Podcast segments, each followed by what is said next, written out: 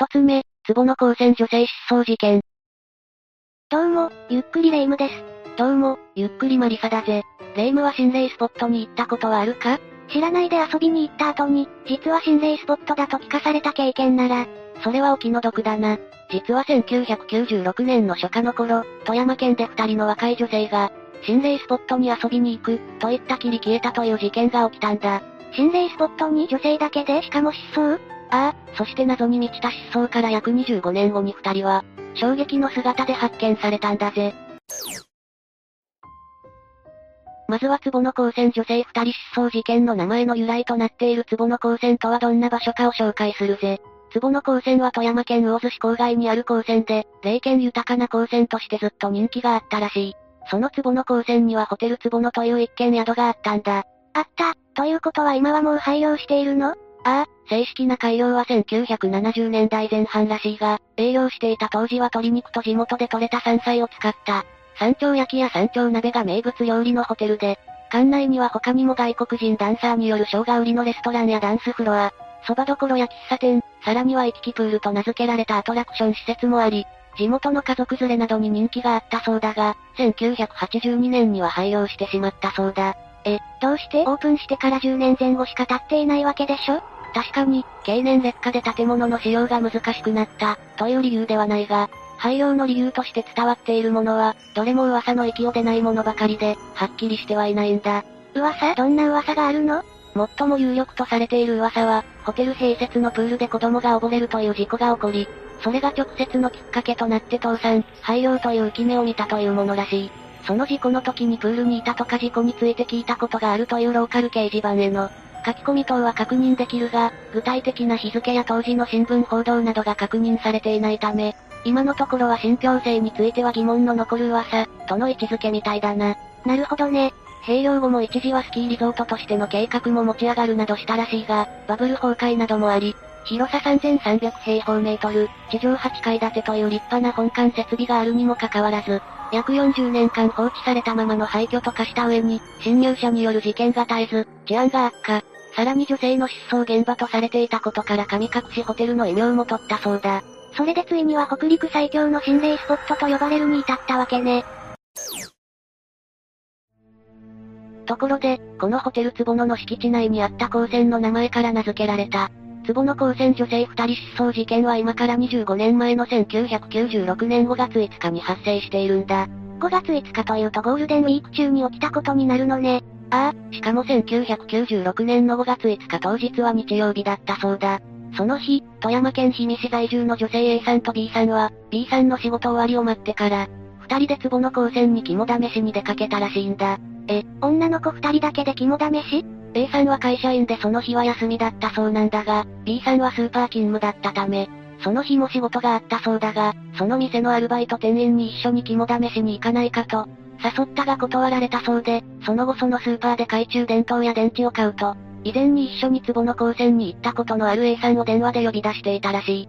でも、いくら以前に行ったことがあると言っても女の子だけでしかも仕事終わりというといくら5月でも、真っ暗でしょ？うーん、そのあたりは何とも言いようがないが、一つ言えるのは、1990年代前半は、女性霊能者をメインに取り上げたオカルト番組が大人気を博していて、各地の廃墟や今日でいう心霊スポット探索のロケ番組が数多く放映されていたんだ。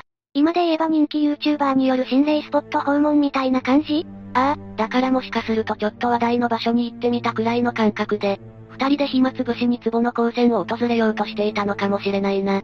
そういうことね。それで二人は何時頃に壺の高専を訪れたのかしら？さっきも説明した通り、二人が落ち合ったのは B さんの勤務後で、まず確認されているのは、二人は午後21時頃に B さんの勤務先のある日見市内を出発。次に同じ富山県内の射水市にあった旧海大丸パークという、反戦海大丸を屋外展示してあった場所を訪れているのが確認されているんだぜ。二人はそれぞれ自分の車で出かけていったのかしら？いや、B さんの軽自動車に A さんが同乗して出かけているんだ。それで肝試しに行ったはずの二人が、なぜ公園に立ち寄ったのかしら？当時この旧海大丸パークには夜間になると近隣の若者たちが集まってきていたらしい。ナンパスポットとしても知られていたそうだが、A さんも B さんも友人知人が多かったそうだから、二人もまずは、そこで知人友人に会えることを期待して出かけたんじゃないかな。実際そこで誰か友達に会えたのかしら？ああ、そこで会った知人としばらく話をした後に二人は壺の高線に向かったらしく、午後22時過ぎには、B さんの車が国道8号線を魚津市内に向かって走行していたのが確認されているだけでなく、その途中のガソリンスタンドで給油した記録も残っているそうだ。二人が壺の高線のある方角へと車で立ち去った後、しばらくして、9階大丸パークで会った友人のポケットベルには今、魚津市内にいるというメッセージが、送られてきたそうなんだが、そのメッセージを最後に A さん B さんの消息はぶっつり途絶えたそうだ。ポケットベルっていうと携帯電話が普及する前に使われていた、無線利用の呼び出しサービスよね？ああ、それまでは固定電話しか連絡手段がなかったが、ポケットベルの登場で、出先でも簡単なメッセージを受け取ることができるようになったんだ。でも確かポケットベルって受信はできても、発信はできなかったわよね？だからこの時も二人からのメッセージを受け取った友人が、魚津市内のどの辺りにいるのかとか誰かと一緒にいるのかとか尋ねることはできなかったんだな。さっきも説明したけど、1996年の行方不明発生当時のホテル坪野は、廃業から約14年ほどが経過していて、荒れ具合は今よりもまだマシだったようだが、その代わり、富山県内だけでなく、石川や福井、岐阜などの隣県からも、暴走族などの不良が数多く集まる場所として有名になっていたそうなんだぜ。そんな施設、近くにあったらすごく迷惑な話よね。治安も悪くなるだろうし。しかも当日はゴールデンウィーク中の日曜日、遠くからも暴走族などが集まりやすいとあって、夜間だけでなく、昼間でも近くの住人たちは恐れをなして誰も近づかなかったようだ。それにホテル坪野では不審火による火災も何回か発生しているんだ。不審火ということは放火とかっていうこと？廃業になっているから、当然電気ガスは止められているし、そちらからの出火の可能性はゼロだから、普通に考えれば、廃墟に入り込んだ侵入者による火災だろうな。それで火災の被害はどうだったの ?1 回目の不審火は1985年当時で、まだ廃業から間もない頃だったんだが、木造一部鉄筋の旧館のほとんどが消失してしまったそうだ。もう一件はいつ頃起きたの？1990年3月3日には、敷地内にあった薬師堂という仏像安置所から出火していて、こちらの木造平屋の建物は全焼したらしいな。これも原因はわからないのかしら？こちらは事件前後に不良少年たちが出入りするのを目撃した人がいたことと、3月の富山はまだまだ寒さが厳しい時期であることから、暖を取るために焚き火をしていた日が、燃え移ったのではないかと警察は判断したそうだぜ。おまけに集まってくる不良たちの中には、近くの集落に止めてあった車や農機具にいたずらしたり、盗みを働くような者もいたらしいから、地元の人たちはホテル坪野に近づくことは、ほとんどと言ってよいほど、なくなっていたというのが実際のところらしいぜ。ということは、夜間ではなく昼間であったとしても、二人が本当にホテル坪野の廃墟で、肝試しをしたかどうかを確かめるための目撃証言は得られなくても、全く不思議ではないわけね。ところで娘たちが帰ってこない A さん B さんの家族は、自分たちでも手分けして探すと同時に、富山県警にも二人の行方不明を相談。それを受けて県警は6月下旬と11月の2度にわたり、魚津市内の国道8号線からホテル坪野へ向かう4ルートを、それぞれ県警ヘリと山岳警備隊を動員して、捜索したそうなんだが、特に一緒に乗って出かけた B さんの車も発見されていないことから、車両の転落事故が起きそうな崖などを中心に、隊員が谷底までロープで降りて探したそうだ。しかしそれだけ手を尽くしても、手がかり一つ見つからなかったらしい。今なら防犯カメラとか、携帯の発信地情報とかもあるかもしれないけど、ポケットベルじゃ、最後に送られたメッセージも、公衆電話からだろうしね。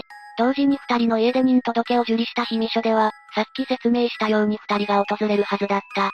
ホテル坪野が暴走族などの溜まり場だったことから、事件に巻き込まれた可能性も考えて、二人の友達など関係者や、それぞれの自宅に残っていた所持品を調べたり、男性の友人などからも事情聴取したらしい。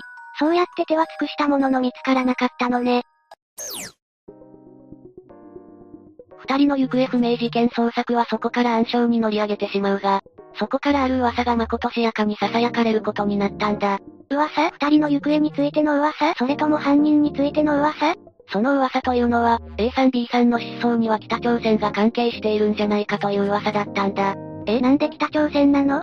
当時新潟県佐渡で、後に北朝鮮に拉致されていたことが発覚する蘇我さん親子失踪事件が起きているんだが、その蘇我さん親子の事件直後には、富山県の天原市海岸でも、蘇我さん親子の事件に類似した、カップルを狙った拉致未遂事件が発生しているんだ。天原市海岸というと A さん B さんが住んでいた氷見市と最初に立ち寄った旧海大丸パークのある意味寿司の間よねああ、だから A さん B さんの失踪にも同様に北朝鮮が関与しているのではないか。A さん B さんも拉致の被害者ではという噂が囁かれたらしいんだが、この噂に対して富山県警は、二人は夜間に道に迷って、ダム湖などに車ごと転落した可能性が高いという見解を示していたそうだ。どれも憶測でしかなかったし、車ごと消えているから、そういう見方の方が有力だったということね。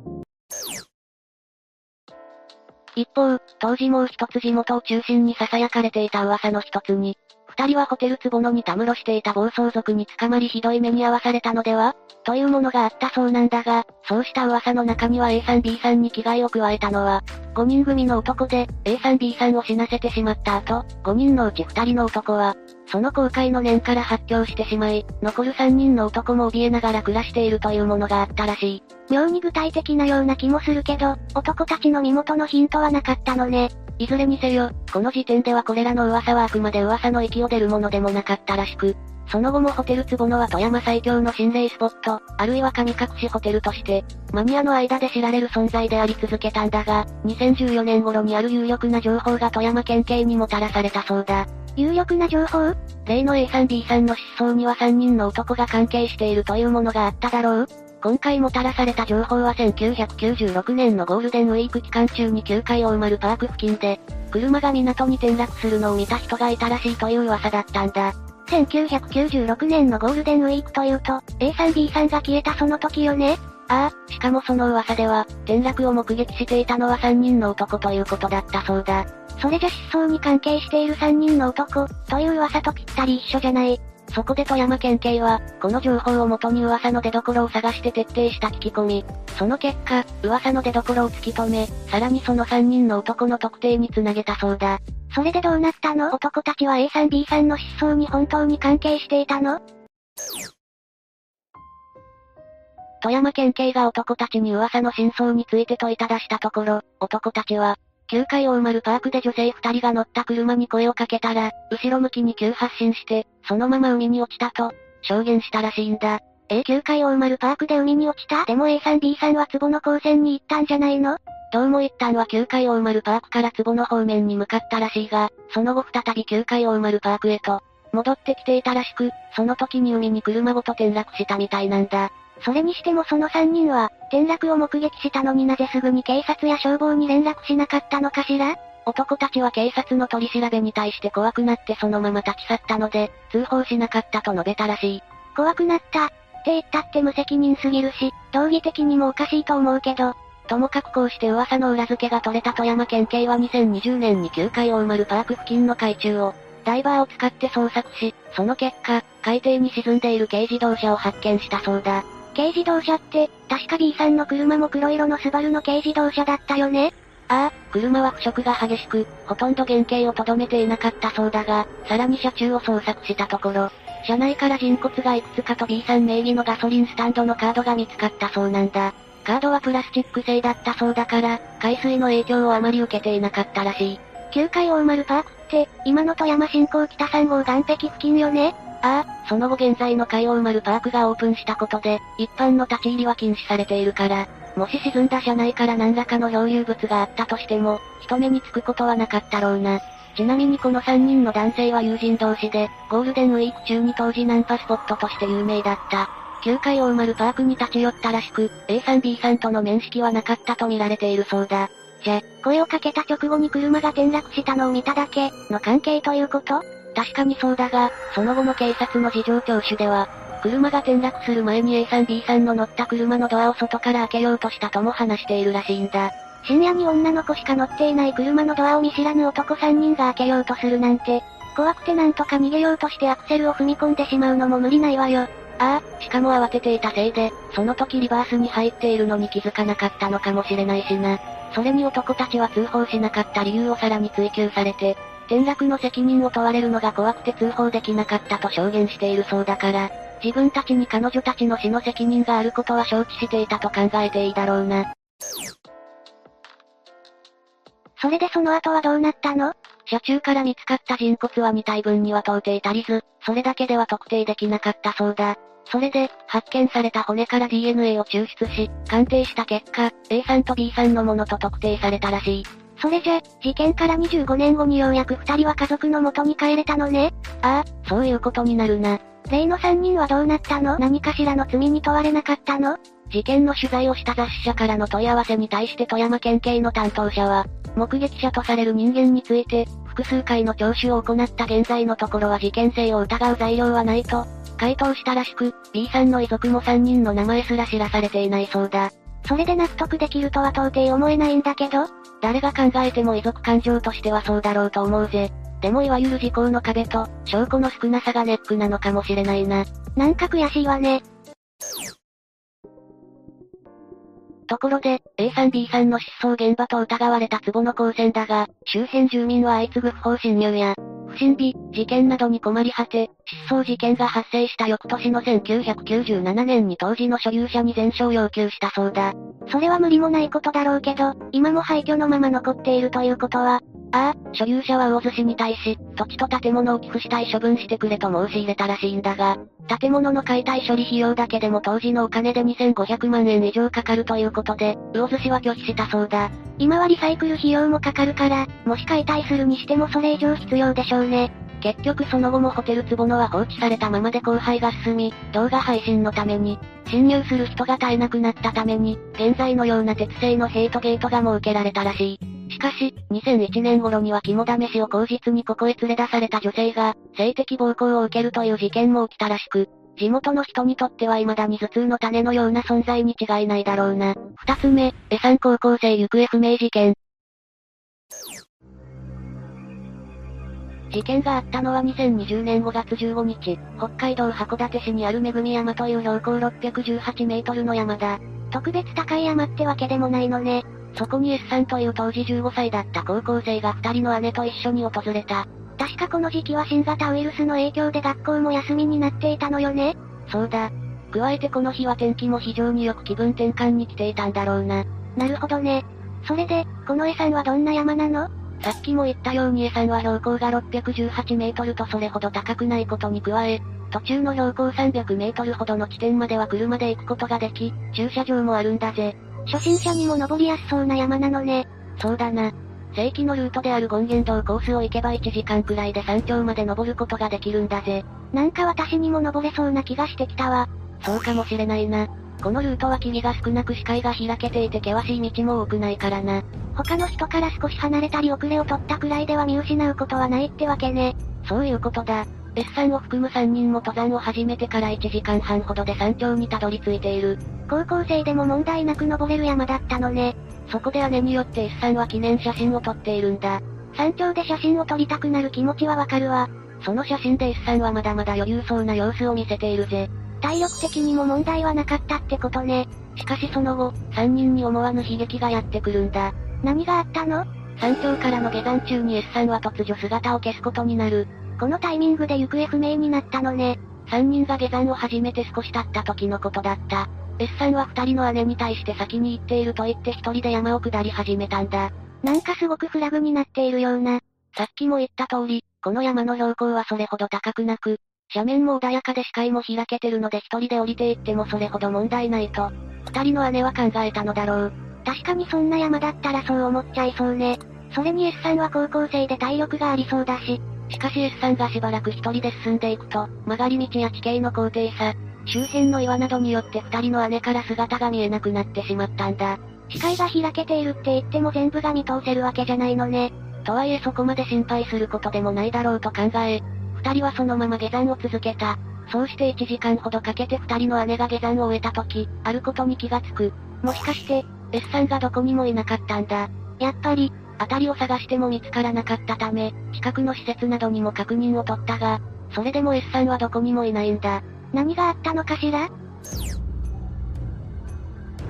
?S さんは下山中に遭難してしまったのかもしれないと、二人の姉は警察に通報をした。簡単な山の下山とはいえ、一人で行くのは危険だったのね。そうだな。それにこの時の S さんの格好はジャージにスニーカーというかなりの軽装だ。登山をするような格好ではないわね。っていうかスマホに連絡すればいいんじゃないの？残念ながらこの時 S さんは連絡が取れるものを何も持っていなかったんだ。そうなのね。そこで警察は S さんを捜索するために山に入った。しかし、それでも S さんが見つかることがなかったため、消防、自衛隊、ボランティアなど、実に500人を超える大勢の人間によって S さんの捜索活動が行われたんだ。最初は簡単そうな山だと思っていたけど、大変なことになったのね。そうして捜索隊は S さんが通ったルートの他に、道を外れてしまったことも考え、広範囲にわたって捜索が進められた。こんな大事になるなんて誰も思っていなかったでしょうね。そうだろうな。しかし大掛かりな捜索にもかかわらず S さんが見つかることはなかったんだ。そんな、そこで今度は人間だけでなく、ヘリやドローンを用いての捜索も行われたんだぜ。確かに霧が少なくて見通しがいいならその手段は有効そうね。しかしそれでも S さんの発見には至っていないんだ。本当に姿を消してしまったのかしら？あ警察犬とかに探してもらうのは、もちろんそれも試している。S さんが行方不明になってから1週間ほどした時、警察犬による捜索も行われているのだが、やはり S さんを見つけ出すことはできなかったんだ。もうこの山にはいないってことなのかしら？この頃にはテレビのニュースなどでもこの事件について取り上げられ、多くの人が関心を持ち始めた。確かに突然高校生が行方不明になるなんておかしな話だもんね。こうして現在でも S さんは行方不明のままになっているんだ。ねえ、ちょっと思ったんだけどもしかして S さんは自ら行方をくらましたんじゃないの？どういうことだ？つまり家でよ家族や友達、もしくは人生のことで何か悩んでいたから、逃げ出したとか？確かにそれも考えられるかもしれないが、あまり可能性は高くないだろうな。どうして ?S さんが行方不明になったというニュースは全国放送のニュースで多く流されたんだ。それにもかかわらず未だに S さんの目撃情報などは一切寄せられていないんだぜ。確かに、家でなら誰かしらが目撃して通報してそうね。それにまだ15歳の高校生だ。何ヶ月もの間、誰にも見られないまま生活をしていくなんてことなかなかできないだろそれもそうね。それに、調べによると S さんには家出をするような動機もなく、そんな素振りも見せていなかったらしいぜ。じゃあやっぱり下山途中で道に迷ってしまっただけなのかしら？んそれも考えにくいな。そうなの？何度も言うがこの山は霧が少なく見通しがとても良いんだ。もしコースを外れてしまったらその時点で誰かに目撃されている可能性が高いだろ？それもそうね。それにもかかわらず当日の登山者でさんを目撃したという証言をした人は誰もいないんだ。家ででも道に迷ったでもないなら、もしかして事故に遭ってしまったとか？それは十分考えられるな。さんの山道は整備されており初心者でも登りやすくなっているが、それでも中には危険な場所もあるんだ。危険な場所って？山頂付近になると、足元は岩だらけになり足を滑らせやすくなっている。他にも大きな岩と岩の間にぽっかりと開いた穴のようなものもあったりするんだ。じゃあ、もし途中で足を滑らせてしまったら、そのまま穴の中に落ちてしまうってこともあるの？そうだな。そうなると発見はかなり困難になってくるだろう。そう考えると事故の可能性は高いのかしら？それだけじゃないぜ。落石に巻き込まれたり、熊などの危険な野生動物に遭遇したという可能性も捨てきれない。登山って危険がすぐ近くにあるのね。他にも誘拐や何かしらの事件に巻き込まれたということもなくはないぜ。事件からしばらく経ったみたいだけど、まだ何もわからないのね。そうだな。正直ここまで手がかりがない状態でいなくなると、なかなか探し出すのも困難になってくるんだろう。二人のお姉さんも、まさか少し先を行く弟がこんな短時間で行方不明になるなんて、想像もできなかったでしょうね。そうだな。登山など自然を相手にするときはちょっとしたことで大事故につながるから、決して気を抜いてはいけないんだ。それはすごくわかったわ。この事件に関しては S さんの捜索が現在でも行われており、目撃情報も集めているはずだ。もし何か知っているような人がいればぜひ関係者や警察に知らせてほしいと思う。そうね、なんとか S さんが発見されることを望むわ。ほんのちょっとした時間の間に何の痕跡や目撃情報もなくいなくなってしまうなんて、不思議な話よね。そうだな。行方不明になった原因についてはいくつか考えられるが、結局、決め手となるような根拠がないんだ。いつどこで何が起こるかなんてわからないってことね。そうだな。特に登山のような場合は急に天候が変わったり、野生動物に遭遇するなんてこともあるから常に気を抜いてはいけないぜ。私も登山に行くときは気をつけなくちゃ。三つ目、田口茜さん事件。まず被害者である田口茜さんについて話していくが、この人は兵庫県姫路市に住んでいる6歳の子供を持つシングルマザーだったんだ。一人で子供を育てていかなきゃいけないって大変よね。ああ。田口さんは最初はキャバクラで働いて、生活費を稼いでたんだが、そこで吉直雄一容疑者と出会ったんだ。その吉直っていう男はどういう形で出会ったの？キャバクラであったってことは、客だったとか？ボーイの可能性もあるわね。いや、吉直は水商売をするグループ会社の幹部をやってたんだ。田口さんとはそこで繋がりができたみたいだな。田口さんはそのグループが管理してるキャバクラで働いてたのね。そういうことだ。ただこの吉直って男は随分と素行が悪かったみたいでな。それが原因で田口さんは2年後にキャバクラを辞めてるんだ。稼げるって噂の水商売をやめるってことは何らかの被害を受けてたのかもしれないわね。ああ、何があったのかはわからないが、店を辞めた田口さんは保険会社の外交員として働き始めたぜ。ちゃんとした普通の仕事に就けたのね。だが吉直はこれをよく思わなかったみたいでな。田口さんにしつこく付きまとって無理やり、店に戻させたんだ。そんなことしたら問題にならないかしら？それって強要行為だし警察に被害届を出せるわよ。もちろん田口さんも2020年6月に出してたみたいなんだが、それが取り下げられてたみたいなんだ。取り下げられてたって、じゃあ田口さんは脅されてたの？霊夢の考えは合ってると思うぜ。実はこの事件の容疑者である吉直雄一には前科があるんだ。昔も何か事件を起こしてたってこと？ああ。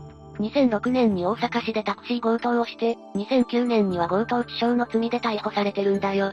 結構がっつり犯罪じゃない。しかも関係者によると、吉直から暴力被害を受けた従業員が被害届を出したものの、吉直によって取り下げられたらしいんだ。つまり、何らかの脅迫を受けていた可能性が高いな。もともとそういう人間だったわけね。どうやって被害届を取り下げさせたのかはわからないけど、かなりの悪党なのは確かだわ。そうして何らかの方法で被害届を取り下げさせた吉直だが、2020年7月12日、日曜日の午後1時33分、ついに犯行に移った。休日の真っ昼間に行われた犯行だったのね。その日は田口さんも仕事はお休みだったの？休みだったみたいだな。実はその日は田口さんの6歳の子供の誕生日だったんだ。だから家で誕生日パーティーを開く予定だったみたいなんだよ。え、ちょっと待ってよ。それじゃあまさか。残念ながら霊夢の嫌な予感は当たってるぜ。吉直は田口さんが住む県営住宅の部屋へと侵入すると、田口さんの腹部を刃物で2回刺したんだ。子供のいる前でな。なんてことを。でもこれじゃあ子供さんも危ないんじゃ。それが吉直は田口さんしか標的にしてなかったみたいでな。田口さんを刺した後、彼女が持っている車を盗んで逃走したんだよ。田口さんはどうなったの？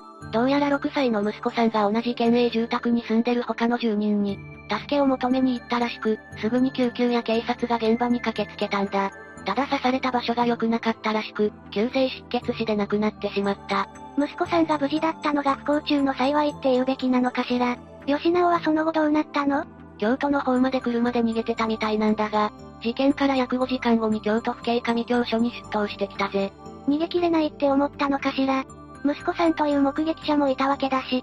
理由はわからないが、証拠もがっつり残ってただろうし、遅かれ早かれ捕まってただろうな。かなり残忍な事件だと思うんだけど、ちょっと気になる点があるわね。どのあたりだ？まず助けを求めに行った息子さんだけど、目の前で母親が刺されてそんな冷静に行動できるかしら。まだ6歳だったんでしょ？ああ、その部分か。確かに普通の子供だったら動揺したりして助けを求めるって判断はできなかっただろうな。だがなレイム、こういう風には考えられないか？普段から吉直が何か起こすのではないかと考えていた田口さんが、もしもに備えて息子に教えてたってな。何か事件が起きた時に冷静に助けを求めに行くように練習させてたってこと？ああ。もちろん私自身その場所にいたわけじゃないから。あくまで予想だが、普段からそういった訓練をしておけば、6歳の男の子でも冷静に行動することは不可能ではないと思うぜ。なるほどね。じゃあ、もう一つ気になるんだけどさ。さっき吉直が田口さんに被害届を取り下げるように、脅してたんじゃないかって話があったわよね。警察は何かおかしいとは思わなかったのかしら。どうやら田口さんは5回もしかま署に相談してたみたいだな。ただ警察としては何か問題が起きてからでないとすぐに捜査には移れないんだ。でもそれで殺されちゃ意味がないじゃない。それはその通りだ。ただ田口さんは一度吉直に殴られたとして相談をしてるんだ。だから警察としてもそれで逮捕状を出そうとしてたみたいなんだよ。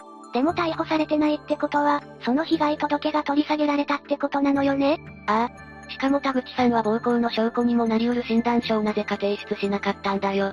やっぱりそこで吉直の介入があったっぽいわね。でも、どういう脅しをかければ田口さんが被害届を取り下げるほどになるのかしら。そこも詳しくはわからないんだが、なんとなく予想することはできる。田口さんは姫路市の出身で、ご家族も同じ市に住んでたみたいなんだ。だからもしかすると吉直はそれを脅迫の材料にしたのかもしれないな。ご家族が同じ市に住んでたとなるとあり得るわね。それに息子さんもいたわけだし、そういった人たちを脅しの対象にされたら取り下げてもおかしくないわね。家族に危害が及ぶかもって思ったら迷いが生じるかもだよな。そういえば、結局吉直が田口さんを殺害した理由は何なのかしら？二人の間に繋がりがあったのはわかってるけど、動機がまだいまいちピンと来てないのよね。ああ、それは認識の違いにあったみたいなんだ。吉直は警察に田口さんのことを彼女として説明してたみたいなんだが、田口さんは以前警察に行った時に吉直のことを知り合いって説明してたらしいんだよ。なるほど。吉直は田口さんと恋仲にあると考えていたのね。少なくともそう考えてたみたいだな。ただ以前も別の女性に付きまとってたって情報があったりもするから、もともと、妄想癖のある人間なのかもしれない。田口さんからしたら怖かったでしょうね。自分のことを勝手に恋人だと思ってるチンピラみたいなのが近づいてきたんだもの。ああ。しかも田口さんは子供を育ててる身だからな。変な男が近づいてきたら、母親としても怖いと思うぜ。それにしても前にも女性関連で付きまといをしてたのね。どこかから情報提供があったの？さっき吉直には前科があるって話をしたと思うんだが、その話は覚えてるか？ええ。タクシー強盗をして、その罪で捕まってたのよね。ああ。公になっている情報によるとそうなんだが、ネット上に投稿された匿名の書き込みによると、女性に対する付きまとい行為は田口さんが初めてではないらしいんだ。ネット情報なのね。そういうタイプの人間なんだろうしなんとなくそんな気はするわね。似たようなことを昔もしてたって言われても全く驚かないわ。しかも DV 以外にも、拉致監禁、違法薬物使用、不法侵入、器物損壊などの前科も持ってるらしいんだ。正直、やっててもおかしくない心象だけど、あくまでそれはネット上の匿名情報なのよねああ。しかし本人の写真やこうして事件を起こしたという経緯などから考えると、どうにも完全な嘘とは言いにくいと思うんだ。13歳の頃に同様のタクシー強盗事件を起こして、少年院送りになったっていう匿名の書き込みもあった。火のないところに煙は立たないと言うけど、今の時代は簡単に煙を立てられる時代よ。吉直はきちんと裁かれるべきだけど、ありもしない罪を被せるっていうのは違うんじゃないかと思うわ。そうだな。確かに今私が言った情報は匿名の書き込みによるものだ。警察や報道機関から正式に発表されたものじゃない。吉直が田口さんを殺害したのは本人も認めていることから間違いないが、匿名情報についてはちゃんとした発表がない限りは信用しない方がいいかもな。ええあんまり迂闊に信じるのはこの時代じゃ危険すぎるわね。さて、逮捕された吉直だが当然法廷で裁かれることになった。霊夢は判決結果どうだったと思う？そうね小さい子に凄惨な場面を見せて母親まで奪ったんだし、個人的には死刑だと思うわ。その気持ちはわかる。この事件では明確な殺意に基づいた犯行であり、刺し傷が多いことから残忍性が高いと判断されていたぜ。刺し傷が多いって言うけど2箇所じゃなかったの？実は腹部の2箇所が致命傷だっただけで、それ以外にも刺されたり切られたりした傷跡が確認されたんだ。しかも首には手をかけられた跡も残ってたみたいだ。確かにそれを聞くとかなり残忍な感じがあるわね。人を殺してる時点で残忍なのは間違いないんだけど。それはそうだな。しかも判決によると、吉直は出所から8ヶ月後にこの事件を起こしてるんだ。しかも殺害の理由は別れ話関連だからな。吉直には前科もあるし、出所して1年も経たずして事件を起こしたわけだから反省の色も見られない。そうね。擁護するつもりはないけど、心象はかなり悪いわね。実際心象は最悪だったみたいで検察側は懲役20年を求刑したんだ。それに対して弁護側は、吉直が事件後に自ら出頭したことを証拠として減刑して16年が妥当であるとしたんだ。うーん。5時間も逃げ回っておいて出頭したところでその理屈は通るのかしら？結論から言うと通らなかった。この裁判を担当した畠山裁判長は逃げ切れない状況で出頭したに過ぎず、重視できないとしたぜ。そうよね。少しでも罪を軽くしようとして出頭したっていう風に見えるし、減刑の理由にはならないわよね。ああ。結果として畠山裁判長は、検察側が求刑した懲役20年を上回る22年の判決を下ろしたんだ。無期懲役とかではない分、かなり温情をかけられてる判決よね。息子さんは目の前で母親を殺されてるし、その子の気持ちを考えると絶対に許せないけど、そう決められたなら仕方ないのかしら。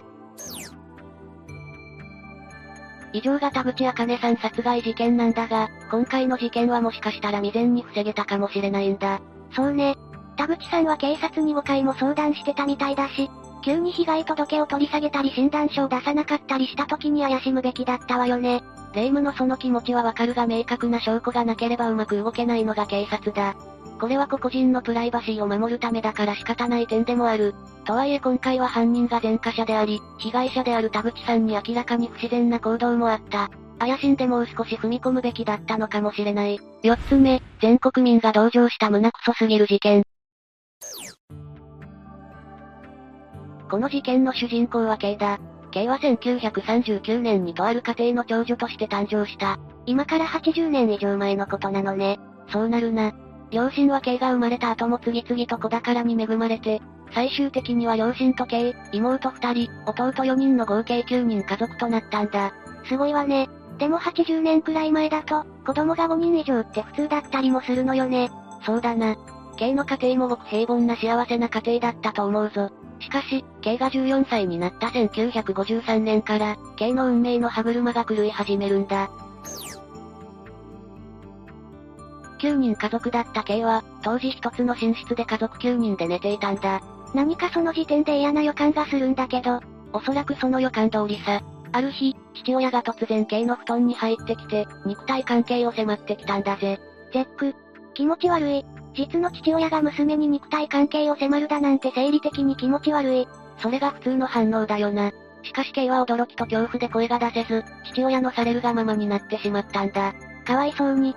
本当に怖いと、悲鳴なんか出せないっていうものね。そうなんだよな。恐怖が頂点に達すると身動き一つ取れなくなってしまうからな。K もそういう状況だったことは想像に難くない。当然よ信じている父親が、急に男になっちゃうんだもの。そりゃ恐怖だわよ。その日を境に、父親は母親の目を盗み、K と関係を持とうとするんだぜ。気持ち悪い以外に言葉が見つからない。K も抵抗できず、その関係は週2回は当然だったという。しかしそんな日々が K にとっては耐えきれるわけもなく、K は母親に、父親との関係を告白したんだ。そっか。K はお母さんに相談できてよかったね。しかしそんな内容を突然相談されるお母さん側の気持ちを考えると、それはそれでまた複雑な。本当だよな。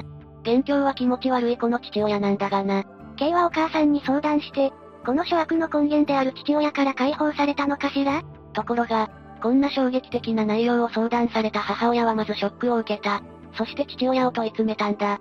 そりゃ、内容が内容だけにお母さんのショックは計り知れないわよね。問い詰められた父親は逆上して、台所の包丁を持ち出し、殺してやると大騒ぎして暴れたんだぜ。うーねに書いたようなくずっぷりね。結局母親は子供を連れて家を出ることにした。父親が狂っていることを確信したんだよな。そっかそれがベストよ。こんなイカれた男、いくら子供たちの父親とはいえ、縁を切るべきよ。それが、母親が連れて出たのは三女と4人の弟だったんだ。長女であるケイと妹の次女は父親の元に置いていったんだぜ。それって何の解決にもなっていないじゃん。そうなんだよな。おそらく母親は、ケイを連れて出て行ったら、この狂った父親に自分が殺されるって思ったのかもしれないよな。母親なりに、自己防衛本能が働いたのかもしれない。いやいや、それありえない。一番の被害者はケイじゃないの？落ち着けレイム。父親とケイと次女の3人暮らしが始まったんだ。それじゃ、この父親がますますエスカレートしちゃうじゃん。そうなんだ。母親の目を盗む必要がなくなったから、父親は堂々と刑を求めるようになった。刑もされるがままになるんじゃなくて、逃げればよかったのに。それが逃げられない劣気とした理由があったんだよな。K はもし自分が逃げでもしたら、父親は妹に同じことをすると思ったんだ。それだけは決してさせられないと思って、身を挺して妹を守るために、自分が犠牲になり続けたんだぜ。なんて優しいお姉ちゃん。涙出てきちゃうよ。本当、けなげだよな。ますますこの父親が許せないぜ。そんな三人の生活が続くんだが、出て行った母親はずっと後悔し続けていたんだ。当然よ母親なのに、K を見捨てたようなものじゃない。そうなんだよな。事情を知りながらも K を父親の元に置いてきてしまったことを悔いて、結局2年後の1956年に母親は自宅に戻ってくる。そうそれはよかった。戻った母親は、父親を四六時中監視するようになったんだぜ。当然よ狂った父親を見張らないと。K に父親が近づこうとするたびに母親は立ちはだかったんだ。やっと母親が K を守り始めたのね K も嬉しかったんじゃないかしら。しかしそんな母親に対して父親は切れて暴れて、結局 K に襲いかかるんだよな。もはや私、この父親に殺意が、無理ないな。しかし殺意が湧くにはまだ早い。え、これ以上のクズエピソードってある？違うんだ。なんと K の妊娠が発覚する。ゼック。愚問だろうけど、そのお腹の子の父親って、まさに愚問だな。当然実の父親だ。恐れていた事態が、ああ。この妊娠を機に、K は父親から逃げる決心をするんだ。やっとそうよ逃げて。しかし妊婦がたった一人で当てもなく逃げるにも無理がある。そこで、K は知人男性に一緒に駆け落ちするよう頼むんだ。そうそれはよかった。よかったのかわからないけど、とりあえずこの場合はよかった。この知人男性は、K の事情を承知した上で、一緒に逃げることに賛同してくれたんだ。なんて良い人なの。もうそのまま二人で幸せになってほしいよ。しかし運命はそう甘くなかったんだぜ。K の運命過酷すぎでしょ。それな。K と知人男性は栃木県北部の黒磯まで逃げたんだけど、父親が怒り狂いながら二人を追跡したんだ。あくまでも K を手放さないつもりなのね。父親は無理やりにこの知人男性とも引き離し、K を家に連れ帰るんだ。本当に過酷な運命ね。神も仏もない。この一件を機に、父親は母親の目を盗んで、ケイと次女を連れて栃木県矢板市に引っ越したんだ。母親の目を盗んでって、そうなるとケイを守ってくれる人がまた誰もいなくなっちゃったのね。そうなんだよな。父親からしてみたら邪魔だった母親から離れることで、引っ越し先で毎晩のようにケイを求め続けたんだ。最低ケイは妊婦さんなのに。この鬼畜父親からしたら、ケイの状況なんて関係ないんだろうな。自分の欲求さえ満たされれば、そして K は長女を出産した。市営団地に父親と K と生まれた長女とで引っ越すんだ。この段階で、父親が K に初めて関係を迫った時から4年の月日が経過していた。地獄のような4年間だったでしょうに。この時点で K は18歳ってことね。あれ次女は？次女は中学卒業のタイミングで一人暮らしを始めた。工場に就職したんだ。そうなると、父親と K が夫婦みたいになっちゃうわよね。まさにその通りだ。父親と K は夫婦同然の暮らしぶりだった。K はその後、さらに二人の女の子を出産した。K の人生はもはやめちゃくちゃね。さらに月日が流れ、28歳の K はもう二人の女の子を出産した。計5人の女の子を出産したんだ。全部父親は、言う間でもないが、実の父親。すなわち子供たちからしたら祖父に当たるはずの人物が父親でもあるっていう。複雑な家系図ができるわね。それだけじゃないぞ。K は5回中絶している。ゼック。ってことは、28歳にして合計10回妊娠を経験しているってこと？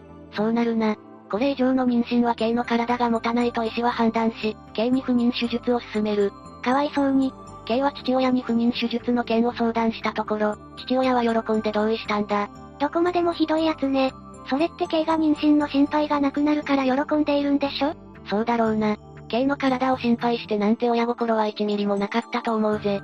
そもそもそんな親心があったら、実の娘に手を出さないわよね。10回も妊娠させるだなんて、どこまでも鬼畜だわ。1967年8月に5日、K は不妊手術を受けた。これで K は子供が望めない身体となった。喜んで良いんだか複雑すぎるわ。それでも K は子供たちを育てるためにと、けなげに仕事を頑張ったんだぜ。母は強しとはこのことね。本当だよな。K は印刷所に勤めて、懸命に仕事をしていた。そこで当時22歳の S さんと出会うんだ。え、何？良い出会いがあったの？そうだ。K にもついに良い出会いがあったんだ。S さんに好意を寄せる K だったが、子供がいることや実の父親のことなど、背負っているものがあまりにも大きくて、思いを告げられずにいたんだ。そっか。子供のことはともかく、そりゃ実の父親とのことは絶対に言えないわよね。K は S さんへの気持ちをそっとしまっていた。ところがなんと、驚くべきことに、S さんの方から告白されたんだぜ。きたー。ついに K の辛かった人生に希望の光が差し込み始めたのね。見事に K と S さんの交際が始まったんだ。仕事帰りにデートを楽しんでいたようだぜ。そっか家に帰ればあの父親が待っていて、地獄だもんね。束の間の幸せを満喫していたのかしら。そうだな。K にとって S さんとの時間は癒しになっていたことは間違いないな。なんとかこの幸せが続いてほしいと願うわ。そしてついに S さんは K にプロポーズするんだ。よかった。ついにハッピーエンドを迎えるのかしら？まあ聞け。S さんは K に子供がいること、そして不妊手術を受けているから子供はもう望めないことも承知済みだ。そんなに理解があるなんてよかったじゃない。しかし、実の父親との関係のことは言っていなかったんだ。そっかそりゃ言えないわよね。とりあえず K は S さんと婚約したことを、父親に報告する。うーん修羅場の予感。予感的中霊夢は勘が良いな。いや、この流れは間違いないでしょ。やはり修羅場になっちゃったか。父親に婚約を告げると、焼酎を一気飲みしてから、S さんを殺すと騒ぎ出したそうだ。まあそうでしょうね。以前も K が別の男性と駆け落ちをしようとしたら、大変なことになっちゃったものね。そうだな。今回も父親の激鱗に触れ、大変なことになってしまった。だから K はやむを得ず一旦引いたんだ。結婚はやめると、本当に K は S さんを諦めちゃうの？いや、あくまでもこの父親を黙らせる作戦さ。この裏で、K は S さんとの駆け落ちを目論むんだぜ。もう駆け落ちしかないわよね。そうだな。この父親が K の結婚を許すなんてことは、絶対にないだろうからな。この一件の翌朝、K は職場に電話をするんだ。S さんに駆け落ちをしようと持ちかける。いいね、早く。早く二人で逃げて。まあ落ち着け。その電話を受けた S さんはすぐに駅に向かったんだ。しかし、いくら待っても K は現れなかった。これまた嫌な予感。まさか K は父親に見つかったの？そうだ。荷造り中にタイミング悪く父親に見つかってしまったんだ。で、K は父親に襲われる。本当にどこまで行っても邪魔をするのね。K は襲われた際に悲鳴を上げた。これで近隣住民に助けられるんだ。一時的に父親を巻いて、バス停へ走った。しかしバスが来る前に父親に追いつかれてしまい、結局 K は家に連れ戻されたんだぜ。運命があまりにも残酷すぎて、バスさえ来ていれば、どこまでもこの父親が追ってくるからな。もはや執念を通り越しているぜ。結局 S さんとは会えなかったのね。そうだ。しかもその間に職場の人が S さんに、K と父親との関係をばらしてしまったんだぜ。え、それって K が S さんにとにかく隠したかった事実だよね？そりゃそうだろうな。まさか K の子供が、K と実の父親との間に、生まれた子供だなんて知ったら衝撃を受けるだろうな。婚約も破談？ああ。S さんは K との結婚を諦めたんだ。K にも S さんにも罪はないとはいえあまりにも非常だわ。父親のせいでめちゃくちゃね。この一件の数日後にあたる10月5日、父親は酒に酔った勢いで K を襲うんだ。もう K にとっても日常茶飯事だったでしょうね。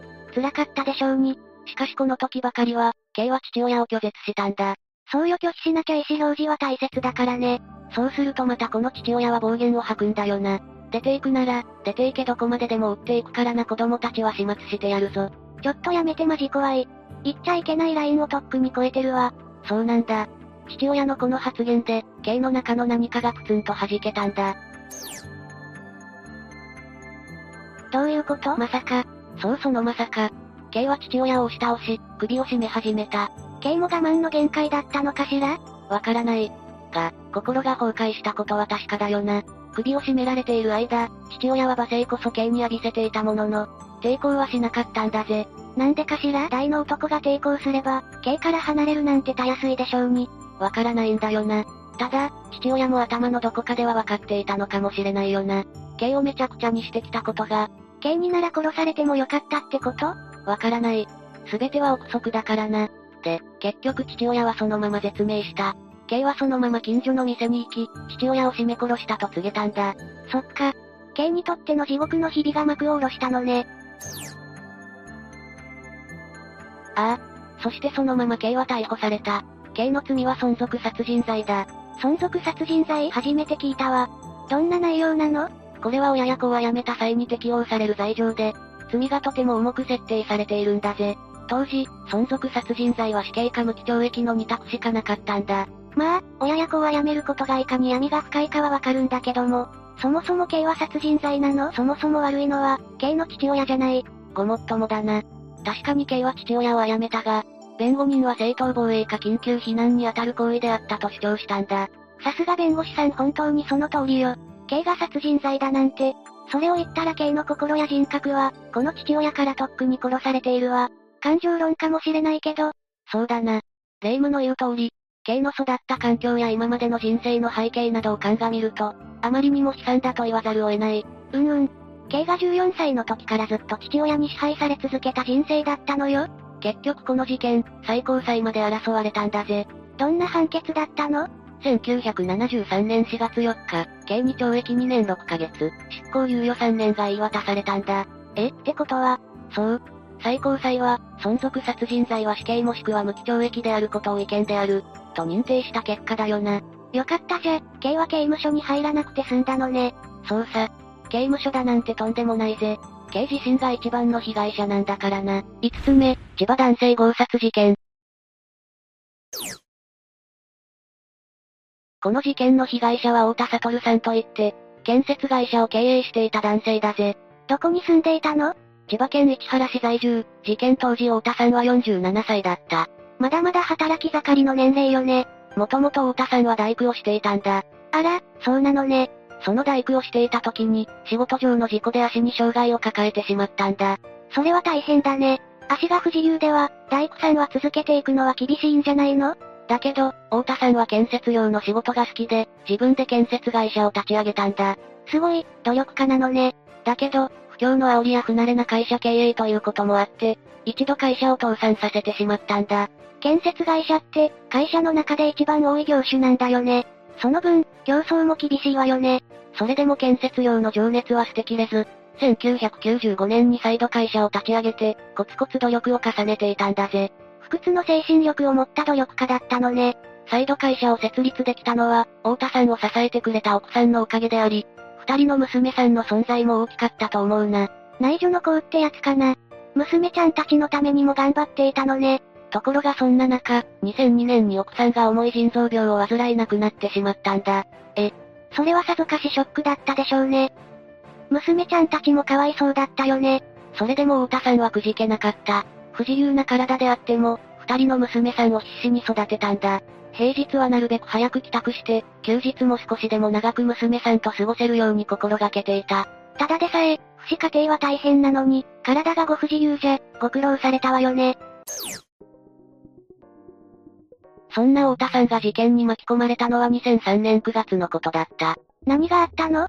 それは2003年9月8日、23時頃、一本の電話で始まったんだ。どんな電話だったの？電話の内容は、新築住宅の注文を受けた顧客が、今から木更津まで来てほしいという内容だったんだ。そんな夜中に？家にいた子供たちの話によると、家を出た太田さんは、いつになく不機嫌で、怒ったような表情を浮かべ、家を後にしたそうだ。これはいつも子供たちには心配をかけまいとしていた太田さんには珍しいことだったんだ。何があったのかしらね。そして太田さんは、翌朝になっても戻らなかった。次の日も、その次の日も何日経っても戻ってこなかったんだ。二人のお子さん、不安だったろうね。早くお父さんに会いたいとずっと心配していたそうだ。そりゃそうだよね。携帯電話も翌日から繋がらなくなって、子供たちはいても立ってもいられなくなり、太田さんのお姉さんに相談、警察に捜索願いを提出したんだ。蒸発したとかの可能性はないの？一緒に働いていた人たちに尋ねても、太田さんは責任感が人一倍強く、仕事を途中で放り出すような人じゃなかったと、皆口を揃えて言っていたし、ましてや二人の娘を残して、行方をくらませたとは、とても考えられなかったぜ。事故なら、すぐわかるだろうし、太田さんは一体どこへ行ってしまったのかしら。警察は早速、事故と事件の両方の可能性を睨んで、捜索を開始したんだ。何かわかったの？警察はまず、太田さんが行方不明になるきっかけとなった、太田さんを呼び出した相手に聞き込み調査を開始したんだ。そうね、まずそこからよね。太田さんと最後に連絡したのは、おそらくこの人だものね。太田さんを呼びつけたのは、新築住宅を依頼していた A と B なんだけど、二人はあの夜、太田さんは来なかったし、何度も電話したが繋がらなかった、と証言したんだ。え、太田さんは木更津には向かわなかったの？失踪から10日後、行方不明の原因を探るべく、太田さんのお姉さんは、一緒に働いていた職人たちと A と B を招いて、話し合いの場を設けたんだ。それで何か分かったの？まず A と B の二人は、あの夜、太田さんに対して、住宅の件でクレームを言うために呼びつけたことを明らかにしたんだ。え、それって二人が太田さんをどうにかしたんじゃないの？そもそも夜中に呼び出すなんて非常識だし不自然だわ。その可能性もあったけど、逆に二人は、お前たち、太田さんをかくまっているんじゃないか？と詰め寄ってきたぜ。二人が太田さんが来たのに、来なかったと嘘をついているかもしれないじゃない。いや、そのことについては、警察も捜査していて、当日、車のナンバーを検知するシステム、N システムを調べたところ、太田さんの車は木更津には向かっておらず、市原インターチェンジから逆方向の東京へ向かったことが判明したんだ。つまり、本当に木更津には向かっていなかったというわけね。ただ、この事実に不可解な点がいくつか分かってきたんだ。え、それはどんなことなの？一つ目は、太田さんは出かけるときはいつも、玄関を出て車に乗り込むと2、3分で車を発進するらしいんだけど、この日に限って、車を出すまで15分ほどかかったらしいんだ。それってどういうこと？つまり車に乗り込んでから、誰かしらから連絡が入るかして、急遽行き先を変更した可能性があるぜ。な、なるほどね。このことは子供たち二人が証言しているから間違いないと思うぜ。そうか、お子さんの証言なのね。二人はお父さんの行動をいつも見ていたから、些細な変化も気づくはずよね。もう一つは、太田さんのお姉さんが気がついた違和感なんだよ。お姉さんが何か気がついたのね？太田さんは足が不自由で障害者手帳を所持していたんだ。そうなのね、それがどうかしたの？障害者または家族に障害者がいる場合、事前に車を登録しておけば、最大高速料金が半額になる制度があるんだぜ。へえ、そんな制度があるのね。太田さんの車も、その制度に登録していて、いつもなら高速に乗る際、割引の適用を申し出ていたんだ。うん、それで？事件当日、市原インターチェンジで高速に乗る際に、この割引制度を利用していなかったんだ。え、それってどういうことなの？つまり、この日太田さんの車は、割引制度を知らない何者かが運転していた疑いがあるということだぜ。な、なるほど。太田さんのお姉さんは、弟が事件に巻き込まれたんじゃないかと確信していて、このことを警察にも話していたんだ。それってどんな推理が成り立つの？太田さんは当初木更津に向かう予定だったが、違う何者からか連絡が入り行き先を変えた。その変えた場所で、太田さんは危害を加えられ、その何者かが太田さんの車を運転、太田さんを乗せて東京方面に向かった。そう推理すると辻褄が合うわね。警察も当初から、そのことは把握していたが、容疑者が特定できず、確たる物証もないまま、なんと7年もの歳月が流れ、事件は迷宮入りするかと思われたんだ。7年も経ったら、誰もがそう思うわよね。しかし突然、事件は急展開を見せるんだ。何があったの ?2010 年2月16日、太田悟さんを殺害したとして、千葉県警捜査一課と市原署は強盗殺人の疑いで男5人を逮捕したんだ。本当に？男たちはどんな奴らだったの？男たちは、東京都荒川区の中古車販売業、大塚博則容疑者と、千葉県木更津市の無職、吉原健太容疑者ら計5人を逮捕したぜ。え、それって、もしかしたら、そう、大塚と吉原は当時太田さんと待ち合わせしていた A と B だぜ。やっぱり、その二人が主犯格なのね。事件当日、5人は太田さんを千葉県袖ヶ浦市に呼びつけ、そこで殴る蹴るの暴行を加えたんだ。ひ、ひどい太田さんって足が不自由なのよね。さらに太田さんを彼の車のトランクに閉じ込め、埼玉県加須市の廃屋まで運び、そこで太田さんを殺害したんだ。まさに鬼畜よね。絶対許せないわ。中古車販売をしていた大塚は、太田さんの車を処分して、証拠隠滅を図るのは容易だったかもしれないな。確かにね。車をスクラップにして処分するなんてわけないわよね。他の4人も証拠隠滅にはかなり協力しただろうな。動機は何だったの？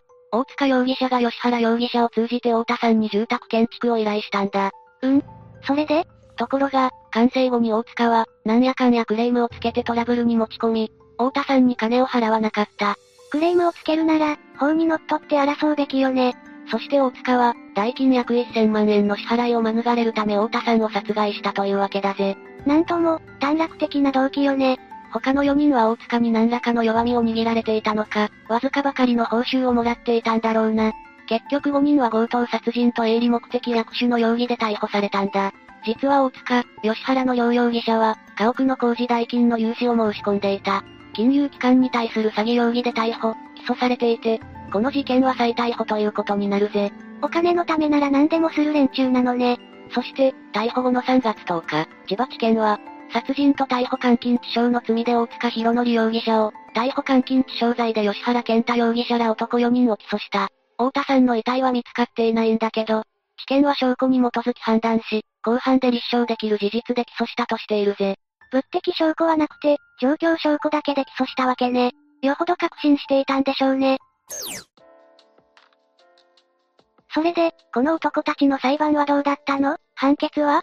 殺害に関しては、最後まで全員否認し続けたみたいだぜ。往生際が悪いわね。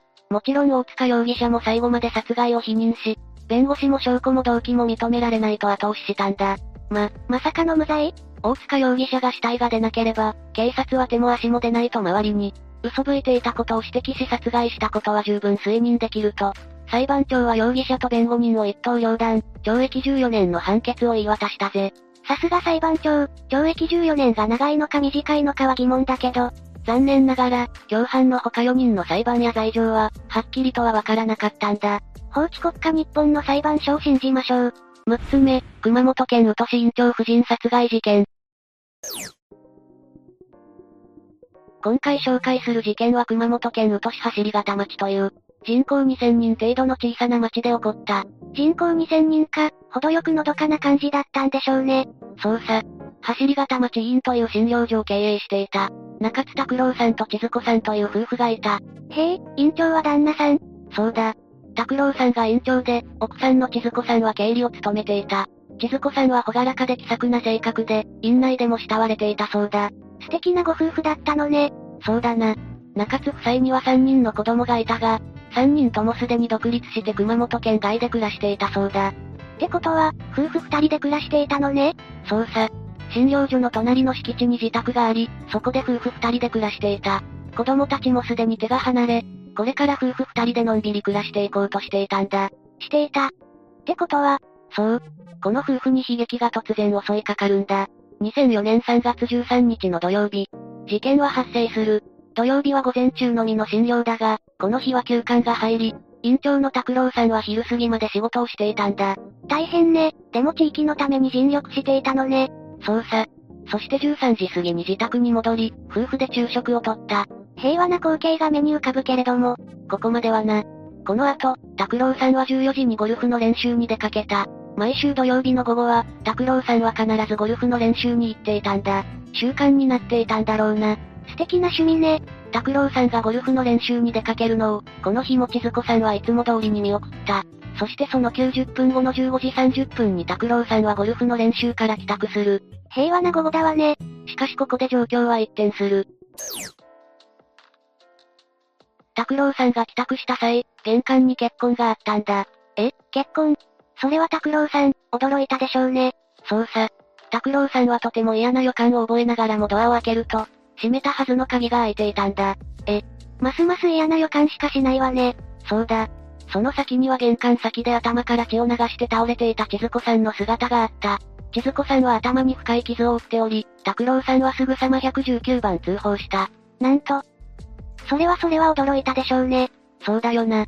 そして119番を呼んだものの、千鶴子さんはすでに絶命していたんだ。一体誰がそんなことを？ひどい。本当だよな。警察は殺人事件としてすぐに捜査を始める。日本の警察は優秀だから、すぐに犯人も捕まりそうだけどね。それはどうかな？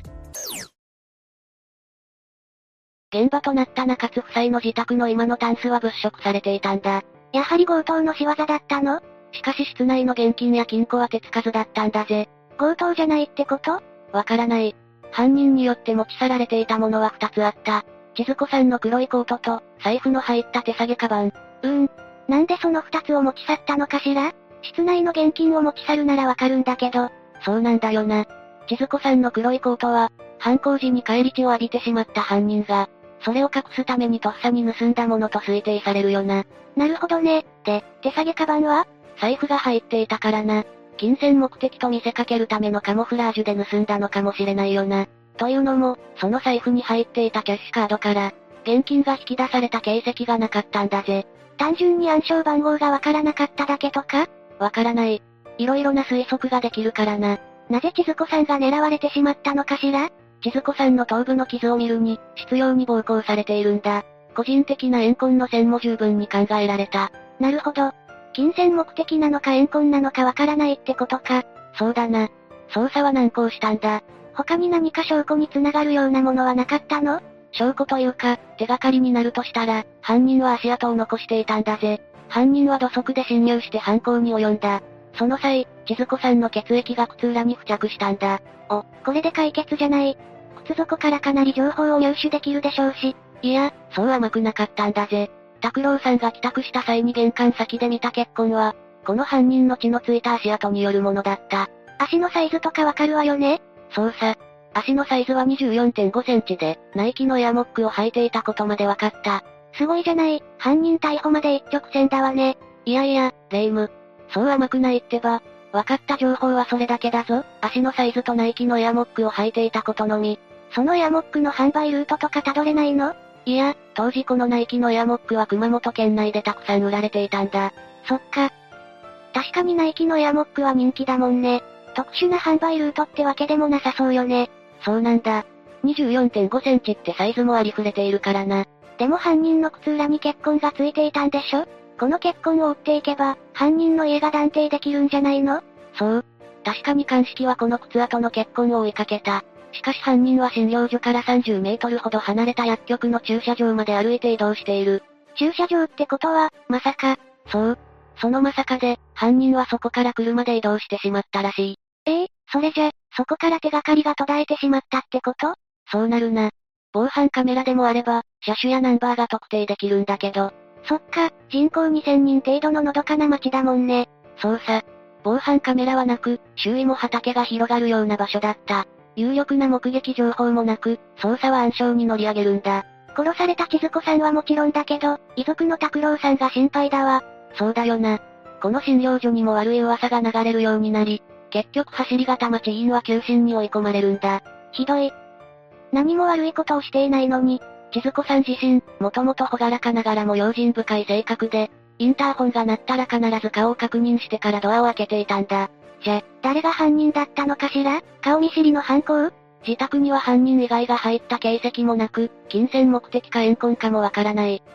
そうなると手詰まり感が。その通り。結局犯人の目的もわからずに、事件は迷宮入りしてしまった。そんな、まあ待てレイム。その7年後、突然急展開を見せるんだぜ。7年後ってことは2011年かしら？そう。2011年2月23日の18時過ぎ、熊本県熊本市内のとある一軒家にて事件が起こる。今度はう年ではないのねそうだな。今回は熊本市内だった。とある会社役員の住む一軒家のインターホンが鳴ったんだ。誰が来たの？この時はまだわからないが、この家の主である会社役員の男性は帰宅前で、奥さんが対応した。奥さんがドアを開けた瞬間、即座に一人の男が押し入ってきた。そして、この奥さんをナイフで殺害した。は。なになになんで突然入ってきて、ナイフで殺害したのよ。男は部屋の中にあった現金10万円と商品券2万円分を盗み、逃走しようとしたんだ。しかし、たまたま帰宅したその家の主である会社役員と鉢合わせてしまった。え、それはそれは旦那さんも驚いたでしょうね。そうだよな。帰った瞬間に見ず知らずの男が刃物持って家の中を物色してるんだもんな。結局旦那さんも殺されちゃうの。旦那さんにもこの男はナイフで襲いかかったが、殺されずに済んだ。全治1ヶ月の重傷は負ってしまったがな。命は助かってよかったわね。しかし奥さんは殺されてしまった。そしてこれも殺人事件として捜査される。今回は迷宮入りしないと良いけど。いや、今回は迷宮入りどころか、あっけなく解決するんだぜ。え、どうやって？この会社役員の自宅のインターホン、録画機能付きだったんだ。なるほど、犯人の顔がバッチリ録画されていたってこと？その通りさ、意外とあっけないだろ？本当ね、それじゃ絶対に逃げられないわね。自分の顔が録画されちゃってるんだもん。犯人も関連するしかなかったんだろうな。家族に犯行を打ち明け、家族に付き添われながら警察に実施したんだ。どこのドイツよ？そんな不届き者は、田尻健一という当時38歳の男性だ。田尻にはパチンコや風俗が酔いで重なった借金があったんだ。何よそれ。ろくでなしにも程があるわね。そうさ。消費者金融からの多額の借金を家族に知られたくなかったんだろうな。田尻は強盗を決意するんだ。他人の金を奪って借金返済するしかない、とね。そんなこと決意するんじゃないわよ、まったく。田尻は以前、宅配会社に勤務していた経緯がある。なるほどね。だからターゲットにする家を絞りやすかったってわけか。お、レイム、察しがいいな、その通りさ。高価な品物を購入した家や、一人暮らしの家など、犯行のターゲットを数件に絞り込んでいたってわけだな。で、不幸にもその会社役員のお宅もターゲットになってしまったのね。身勝手にも程があるよな。で、その事件がウト市の診療所の殺人事件とどう関係あるの？お、そうそう、ここで、ウト市の事件が急展開を見せるんだ。会社役員宅で起こした殺人事件の際に、田尻が乗っていたのは緑色の軽自動車だったんだが、これに警察は目をつけた。どうして？緑色の軽自動車はかなり特徴的な気もするけれども。そうさ、実はう年で千鶴子さんが殺された事件の時に、現場付近で不審車両情報があったんだ。まさかその不審車両って、そのまさかさ、緑色の軽自動車だった。これはビンゴじゃない。そうさ。点と点が線で結ばれたんだ。緑色の軽自動車ってだけじゃ、当時は田尻にたどり着けなかった。しかし、この二つの犯行の手口が似通っていることから、捜査員たちは田尻に尋問したんだ。すごい、やはり日本の警察は優秀よね。その通りさ。捜査員たちの執念が実った瞬間だよな。田尻は自供した。いつかう年で起こした事件のことも聞かれるかもしれない。とビクビクしていたようだぜ。それなら最初から事件を起こさなきゃいいのに、本当に短絡的なのね。結局、田尻によってう年の事件も自供が取れた。金銭目的で千鶴子さんを殺害し、手提げカバンの中にあった10万円を盗んだそうだ。どちらの事件にも言えるけど、10万円程度で殺されちゃたまらないわよね。まあ、いくらであったとしても、強盗殺人なんてとんでもない話だわよ。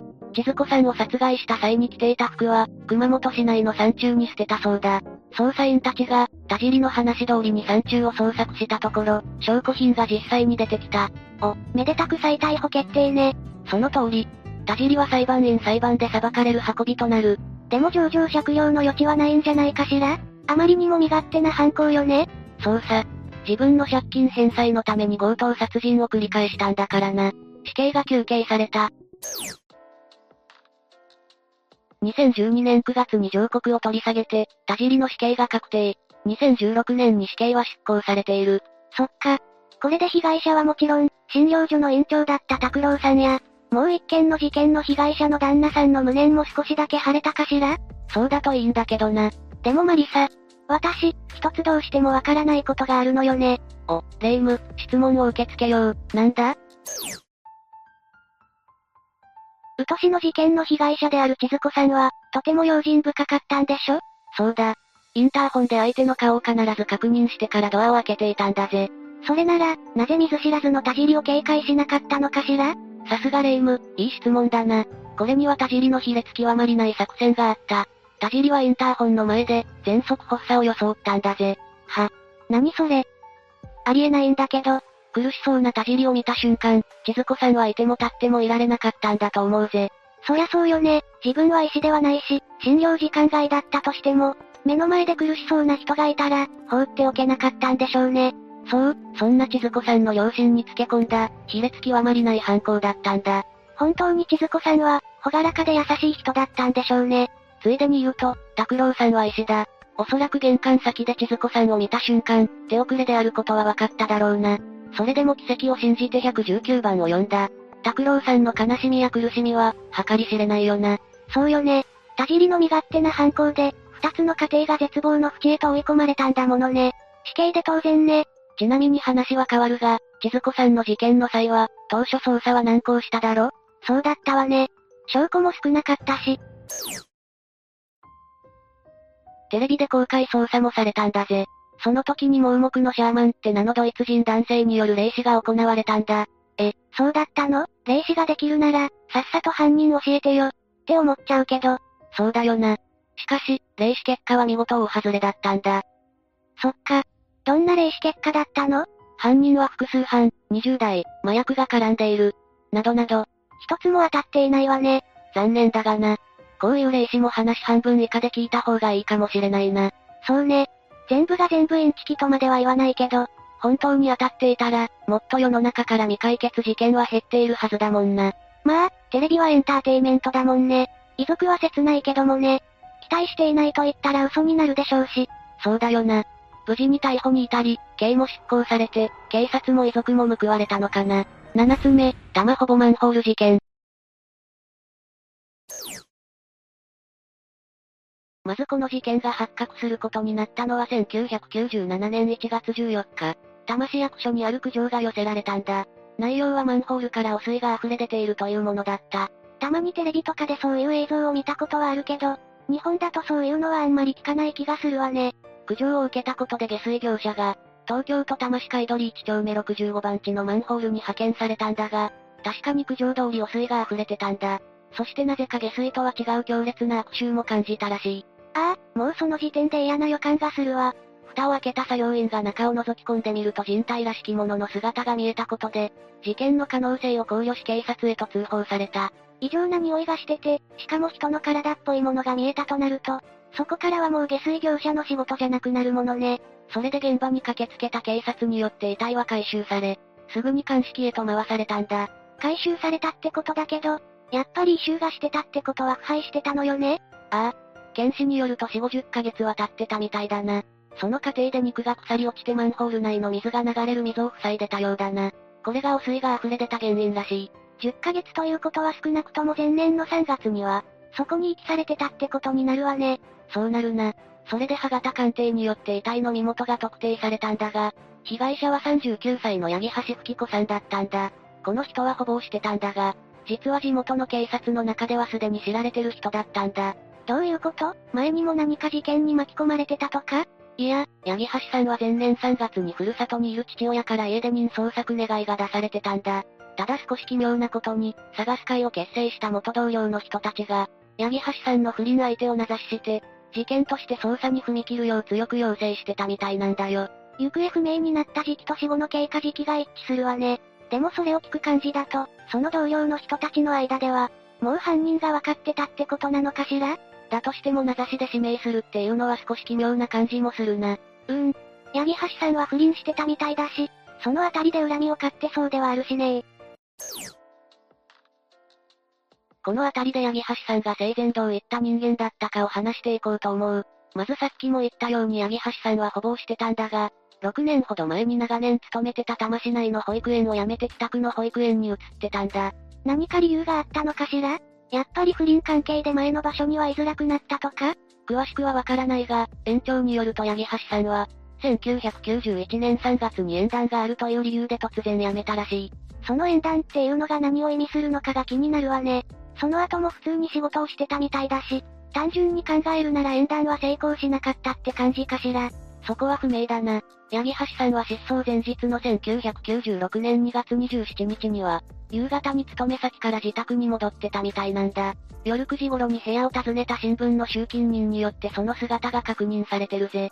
ということは、翌日の2月28日までの夜の時間帯に殺害されたという形になるのね。ああ。警察は外出先で殺害されたんじゃないかと考えてるみたいだ。どうしてそう考えたのかしら？翌日の2月28日に無断欠勤をしてたことを、不審に思った同僚が連絡をしたことで父親が翌々日に駆けつけたんだが、その間に部屋へと入ったという同僚が奇妙な点に気がついたらしいんだ。奇妙な点？八木橋さんは普段から巾着袋を持ち歩いてたらしいんだが、その巾着袋が見つからなかったみたいなんだよ。その中には本来、財布と日記帳、貯金通帳とかが入ってたはずだったんだ。しかも事件前年の日記帳も見当たらなかったらしい。なるほど。いつも持ち歩いてた巾着がなかったから外で殺害されたって推測されたのね。でも財布とかはわかるんだけど、日記や預金通帳まで持ち歩いてるっていうのはちょっと異質な感じがするわ。そのあたりは人それぞれだからなんとも言えないが、例えば泥棒を警戒してる人であれば持ち歩くという選択を取るだろうな。八木橋さんは不倫関係にある男性と繋がってたみたいだし、そういったトラブルを避けようとしてたのかしら。かもしれないな。それともう一つ外で殺害されたという証拠があるんだが、八木橋さんは保育園を出る時と遺体となって見つかった時とで、服装が変わってたみたいなんだ。外で男性と会う約束をしてたとすると、一度着替えるのも納得がいくわね。ただ、誰と会ってたのかがわからないんだ。八木橋さんは複数の男性と関係を持ってたみたいで、保育園の園児の父親、同僚の保育士の夫、自営業の男性、公務員など、いろんな人との関係があったらしい。うーん。八木橋さんと関わりがあったその人たちが怪しいとは思うけど、ぶっちゃけ全員怪しくて誰が犯人とは言い切れないわね。霊夢が言った通り容疑者は10人もいたみたいなんだが、その中でも同僚から名指しされてた。41歳の市役所職員系が一番怪しいとされてたんだ。やっぱり不倫関係にあったっていうのは怪しまれるわよね。ただ奇妙なことにこの K という人物は、身を隠すどころか直撃した記者にこう言ったんだ。私は逃げも隠れもしませんよ。しかし、私を名指しして、自分は安全地帯にいるつもりの人だって、疑わしい点がないと言えるんでしょうか。確かに八木橋さんの交友関係を知った上で考えると、その発言も否定できないわね。一応警察もきちんとその辺は調べたみたいで、K 以外に40代の自営業の男性、同僚の保育士の夫が怪しいと考えたらしいんだ。その人たちも八木橋さんと関係があったのねああ。ただ K 以外の二人にはアリバイがあるらしくてな。最終的にはやっぱり K が怪しいってことになったみたいなんだ。アリバイがないっていうのは自分の無実を訴える上では不利よね。でもそれだけが容疑者になった理由じゃないんでしょ？もちろんだ。K は八木橋さんが上京して間もない頃に知り合って、2、3年交際を続けた後に別れてたんだが、K が結婚してからまた付き合い始めたみたいなんだよ。八木橋さんの不倫関係を厳しく咎めたっていう同僚によると、復縁は1991年頃だったようだな。八木橋さんが多摩市内の保育園を辞めた時期と重なってるわね。そうなんだよ。しかも亡くなったっていう日記帳もちょうどその復縁した年のものなんだ。K にとっては見つかったら困る何かが書かれてたってことなのかしらね。わざわざ復縁するくらいだし、八木橋さんは本当に K と結婚するつもりだったのかもしれないな。そう考えると K にとっては八木橋さんは邪魔な存在になるよな。そうね。不倫の証拠とも言える日記帳が存在してるわけだし、もし八木橋さんが K の奥さんにその日記を見せて離婚を迫りでもしたら、K にとっては大きな痛手になるわ。八木橋さんがどう考えてたのかは不明だが、少なくとも K にとってはその日記帳は、何とかして隠さなければならないものだったはずだ。交際経験もあるから八木橋さんが日記を書く人間だってことも知ってただろうしな。そうすると K が怪しいのも納得なんだけど、問題はマンホールよね。あれって素手で開けられるものなの？いや、マンホールの蓋はだいたい 40kg はあると言われてる。絶対に無理とは言えないが、あれを素手で開けるのは相当な力がある人じゃないと難しいと思うぜ。やっぱり何かしらの道具が必要になるってことかしら。グレーチングとかバールとか色々種類はあるんだが、実は K はこういった工具をすぐに用意できる環境にあったんだ。K は確か市役所の職員だったわよね。市役所って事務仕事が多い印象なんだけど、もちろん事務仕事もあるんだが、市役所の仕事の中には、現場に出向いて働く技術職って言われてる部門もあるんだ。土木、建築、電気電子情報、科学とかだな。そういう仕事もあるのね。今回だと下水やマンホール関係だけど、どこの部門なのかしら。古くなった橋や道路などの修復工事をする。土木か水質汚染のチェックや検査をする科学あたりかな。このあたりは詳しく知らないからなんとも言えないが、少なくとも K はいつでもマンホールを開ける工具を使える状況にあったわけだ。それなら K が犯人で決まりじゃない。ところがそうはいかないんだ。確かに八木橋さんとの関係やアリバイの曖昧さ、工具を入手できる状況など怪しい点はかなり多い。ただそれだけで逮捕ってわけにはいかないんだよ。それだけじゃ決定的な証拠にならないということね。ああ。ほぼ確実に K が犯人だと考えていいとは思うんだが、少し気になる点もあるしな。気になる点？まずマンホールを開けるには専用の工具が必要って言ったが、実はそういう工具ってホームセンターとかで買ったりできるんだ。待ってよ、それだと誰でも開けられることになるわよ。ああ。家の敷地内にマンホールがある人もいたりするから売ってるんだが、これを使えば開けようと思えば誰でも開けられるんだよ。でもそういうのって買ったら目立つでしょうし、警察もそのあたりは捜査してるんじゃないの？警察の捜査状況はわからないが、誰でもマンホールを開けられると考えると、K だけを容疑者とするのは難しくなると思うんだ。確かにそうよね。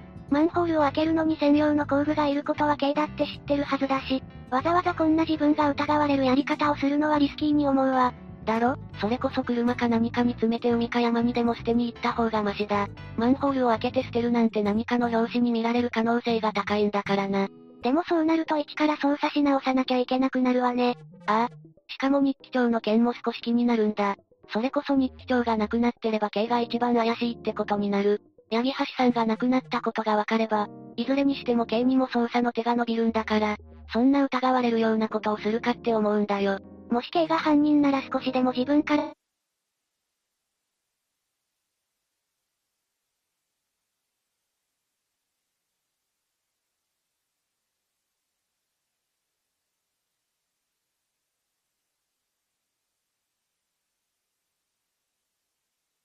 出たみたいね。そこが変な感じがするんだよ。確かに K が一番怪しいのは事実だ。でもわざわざそんな複数人で強く K が怪しいって主張するか？八木橋さんが生前に K とそういう関係にあったのは、同僚の人も知ってたみたいだし、別におかしくはないんじゃない？もし同僚の人たちが善意でやってるんだとしたらありえなくはないんだが、K が犯人っていう方向に流されてるという見方もできるぜ。でもさっきマリサがおかしいって言ってた点を踏まえても、K が一番怪しいのは事実よ。もちろん私もそこに異論はない。疑われるだけの条件。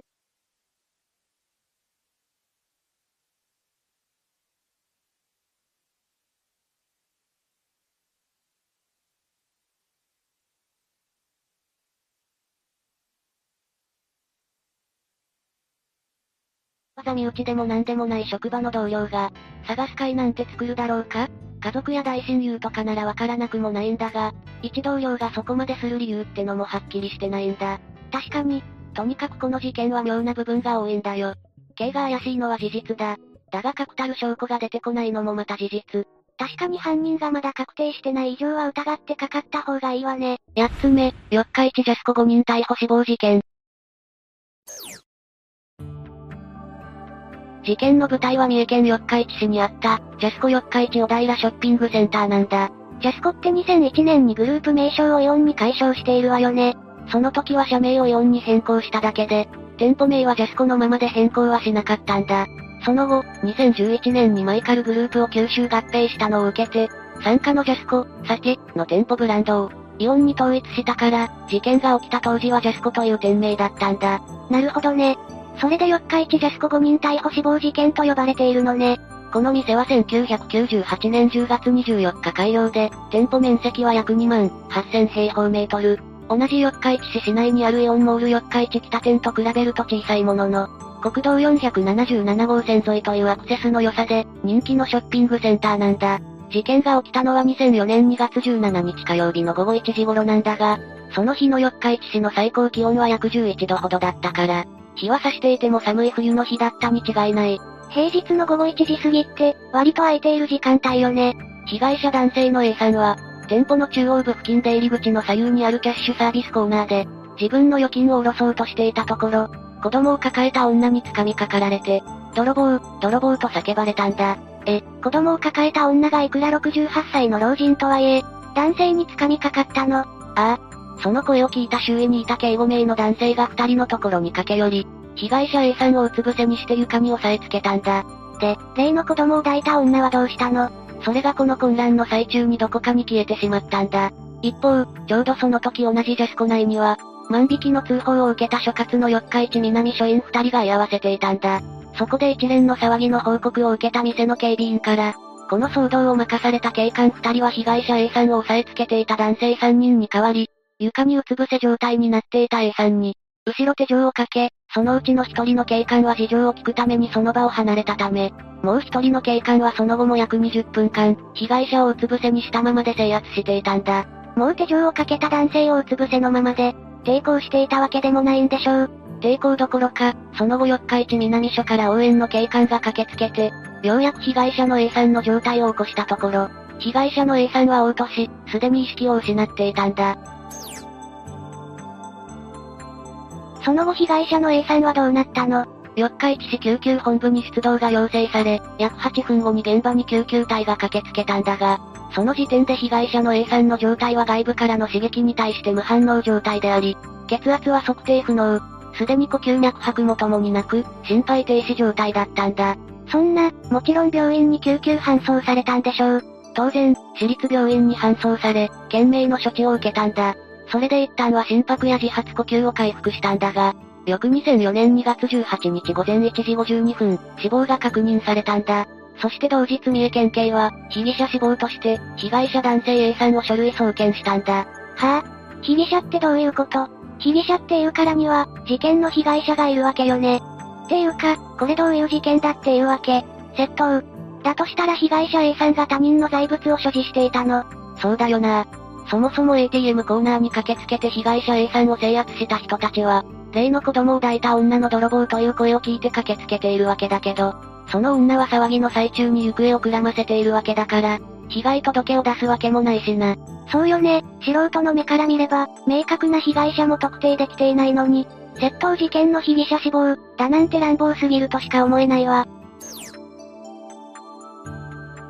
そもそもこの事件の起きた場所は、ショッピングセンターに併設された ATM コーナーなんだ。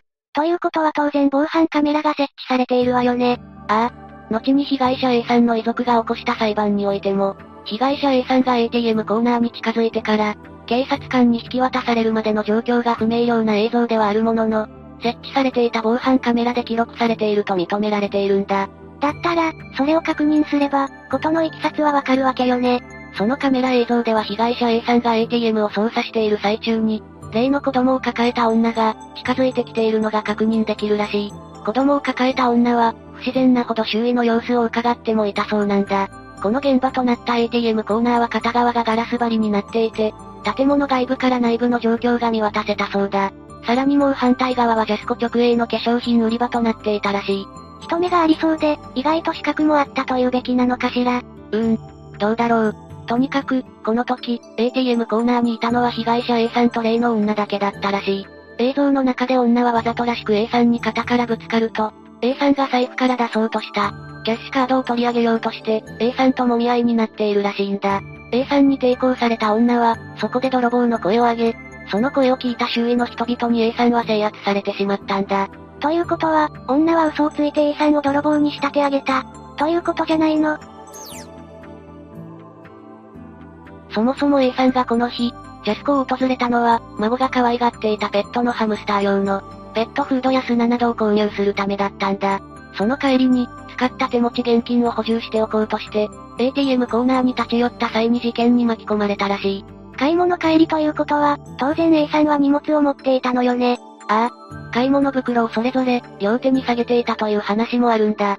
そして帰宅前に ATM コーナーに立ち寄り、買い物袋を足元に置いて、財布からキャッシュカードを取り出し、ATM に入れようとしたところ、子供を抱えた女に胸ぐらをつかまれて揉み合いになり、最終的には窃盗犯として制圧され命を落とすなどという事態に、見舞われてしまったんだぜ。運が悪かったなんて軽い言葉では片付けられないほどの悲劇よね。そもそもこの男性の関しては、誠実で真面目な人柄の人物だったという声が多い。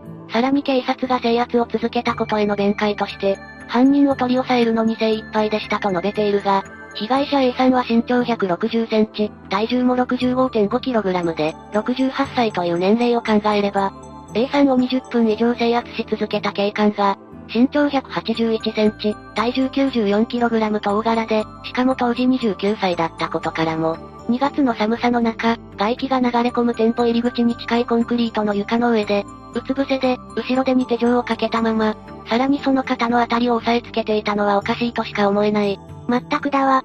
暴れ回ったりしているというならともかく、A さんは誰にも怪我もさせていないし、逃げようにも逃げ出せない状態じゃないの。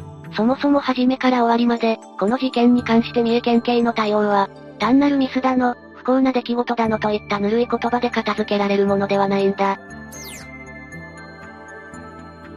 そもそもこの事件において、警察が介入してくるのは、被害者 A さんが善意の市民たちによって、ATM コーナーの床に押し付けられ、制圧されてからのことなんだ。その時対応したのは、当時店舗内の保安室にいて、別件の万引き事案に対処していた四日市南署員二人なんだ。この二人をそれぞれ B と C と呼ぶとすると、このうち B は被害者 A さんに手錠をかけた後、C に被害者 A さんの制圧を任せて、女の姿を探すも見つけられず、さらに被害者 A さんを制圧していた。市民たちも、女の泥棒という声や悲鳴を聞きつけて駆けつけただけで、誰も直接窃盗事件そのものを目撃していなかったんだ。その間も C はずっと A さんをうつ伏せにしたままで、制圧していたの。ああ。この時には周囲に20人から30人の人だかりができていたことから、周囲には買い物客の女性や子供もたくさんいて、絶対に逃げられてはいけない状況だったと後に県警幹部も弁明しているんだ。それでその後はどうなったの？?B 警官は被害者であるはずの女を探している途中、A さんのそばにいた男性から黒色の財布を受け取ったんだが、その中には被害者 A さんの顔写真のある免許証が入っていたんだ。だったら、女と取り合いになっていた財布は被害者 A さんのものと分かったでしょうに。それが後に裁判では財布の持ち主は女性ではなく、男性であると思ったが、その時点では事件の概要が把握できなかった。財布の持ち主の男性が C が制圧している被害者 A さんと同一人物とは分からなかった。と説明しているんだ。聞けばいいでしょうに。これは誰の財布かって。結局、警官 C による制圧は20分以上に及び、応援の警官が来た時には A さんの意識はなく、緊急搬送されたものの、翌日には死亡。さらに例の財布は窃盗事件の被害者の所有物として、被疑者死亡のまま被害者 A さんは窃盗容疑で書類送検されてしまったんだ。さらにそのことを受けて、警察発表文をそのまま第一報として報じたメディアなどのせいで、遺族は後々まで言われなき誹謗中傷を受けることになったんだ。信じられない、市民に口なしとでも言いたいわけ。一方、県警としては想定被害者のはずの女の行方もつかめず、立件するに証拠固めの必要に迫られたんだろう。ATM コーナーのビデオを確認したんだろうが、そこに映し出されていたのはさっき言った通り、子供を抱いた女の卑劣な行為でしかなく、被害者 A さんが加害者ではない、ということだったらしい。ところで、そもそも被害者 A さんのキャッシュカードを盗もうとした挙句、泥棒呼ばわりして、その悲劇的な死を招いた原因とも言うべき。子供連れの女はどうなったの？あの嘘つき女の画像が三重県警によって公開されたのは、事件から実に1年も経過した後だったんだ。1年どうしてそんなに時間が経過してから、遺族からはもっと早くから公開が要請されていたものの、三重県警は捜査員がビデオ映像からキャプチャーした写真をプリントアウトしたものを持って、ジャスコ周辺のエリアを聞き込みに回った時に利用したくらいで、積極的に活用しようとはしていなかったんだ。100歩譲って女性の人権に考慮したというのなら、似顔絵でもいいしこういう女性を探していますというポスターだけでも、公開しなかったのかという疑念は消えないがな。その通りよ。しかも1年後ということは、まだ三重県警が被害者 A さんを、事件とは関係なかったことが確認できたとは発表しても、窃盗事件の容疑者、という扱いから公的には外していない頃よね。A さんの無実を公的にしないままなら窃盗事件の存在も、公的には否定していないということじゃないの。だったら、女の子とも事件関係者として、捜索の手を緩めるべきではなかったんじゃないの。その通りだよな。一年もあれば引っ越しだって何だって可能だし、髪の色も長さも余裕で変えられるし、それに公開された映像だって、中部東海エリアの新聞やニュースでは報じられたらしいが、全国エリアのニュースで流されたかどうかは非常に疑わしいし、実際公開されてから半年ほど経った時点で三重県警に寄せられた情報は、いくつかレベルだったらしいからな。つまり、被害者 A さんを死に追いやった引き金を引いた女は、今もどこかに潜んでいて、そ知らぬ顔で日常生活を送り、何の償いも罰も受けないまま、ぬくぬくと暮らしているわけね。事件から約1年経った頃、遺族は三重県警が保管していた被害者 A さんの遺品の返還を受けたそうなんだ。事件直後に、A さんが当日ジャスコで購入したペットフードなどは返還されていたものの、死に瀕した A さんが固く握りしめていた。三つに折れ曲がったキャッシュカードや壊れたメガネは捜査上に必要として、それまで遺族に返還されていなかったそうなんだ。キャッシュカードが三つ折りになるほど固く握りしめていたなんて、男たちに制圧された時の A さんの恐怖や絶望が、伝わってくる気がして、胸が詰まるわ。さらに遺族関係者によると、二度目のお盆にあたる、2005年の8月に至っても三重県警は被害者 A さんが無実であり、5人逮捕だということをなぜまだ公にしていないのかという問いに対して、A さんが事件に関わった形跡がなかったという三重県警察の発表が、すなわち、警察としては無実でしたと言っているという認識程度だったらしい。ああ、三重県警内には日本語が不自由な警官しかいないわけ。そんな説明でああ、それもそうですねなんて誰が納得するか。さらに2006年の3回期には警察関係者は誰も参列しなかったことなど、遺族にも思うところは多々あったんだろう。遺族は2007年に土祭に民事訴訟を起こすに至ったんだ。その民事訴訟は2010年11月18日に判決が下されたんだが、その約1年前の2009年12月には土祭は慰謝料の支払いなどを盛り込んだ、和解案を提示していたものの、遺族側だけでなく、被告の三重県側もこれを拒否したんだ。被告が三重県もちろん遺族は、警官 C を業務上過失致死容疑で告訴することもできたんだが、遺族側の弁護士によると、遺族の希望は警察官個人の責任ではなく、男性の名誉回復と事件の真相解明だったんだ。ぐー、泣ける、泣けるわね。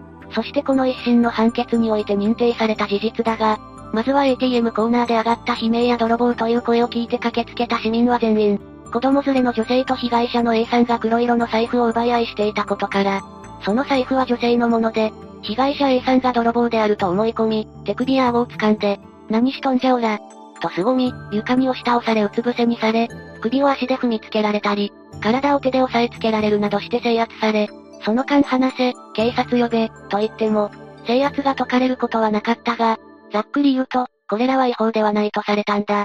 つまり首を足で踏んでも、罪には問えないと。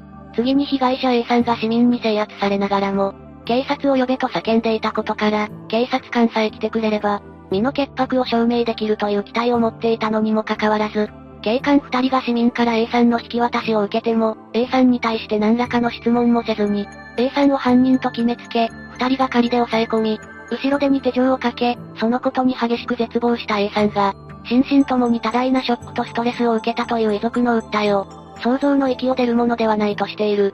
へえ、なんだろう、ふつふつと湧き上がってくる怒りを感じるんだけど、さらに警官 B と C が被害者 A さんに対して手錠を使用したことは、逃亡や A さん本人、さらには他人に対する危害の防止、公務執行に対する抵抗の抑止等のために適正だった。また市民に引き渡された時、A さんはうつ伏せの体勢だったから、これを引き起こしたり、立たせてから手錠を使用しようとすれば、それだけ、逃亡等の危険性が増すことは明らかで、後ろ手に手錠をかけ、そのままの体勢を取らせ続けたのも問題ないとしたんだ。血管切れそうなんだけど、さらに保安室などに移動せず、コンクリートの床にうつ伏せのままにし、周囲の目にさらされる場所で制圧を続けたことも犯罪捜査規範127条2項では、手錠を使用する場合においては過酷に渡らないように注意するとともに、注目に触れないように努めなければならないと規定されているだけで、いわゆる努力義務だから別に OK と片付けた。ぐわー。私の忍耐と受容力は売り切れました。そしてある意味最も肝心の警官 C による制圧についてなんだが、後ろ手に手錠をかけた後も制圧を継続したこと自体は、違法とは言えないとしても、警官 C が供述した自分たちは A さんから抵抗を受けながら手錠をかけたが、その後も A さんは話せなどと大声を上げながら、足をばたつかせたり、体をひねって起き上がってこようとするなど非常に強い抵抗を示した上に、何があったという自分の問いかけに対しての回答は全くなかったとし、大声を出していて元気そうだった。さらに、制圧時もこまめに A さんの抵抗具合に合わせて制圧する力や体勢を変えて、過剰に負荷をかけないようにしていた、という供述内容については、警官 C は事件の2年前に警官になったばかりで、事件前年に所轄署に配属されたという経験が極めて浅い警官で、そのような経験の浅い警察官が、初めて制圧した強盗犯人と推測している人物を相手に、その様子に気を配りつつ、制圧対応をこまめに変えたり、頻繁に声をかけて落ち着かせようと試みながら制圧を続けるという対応を、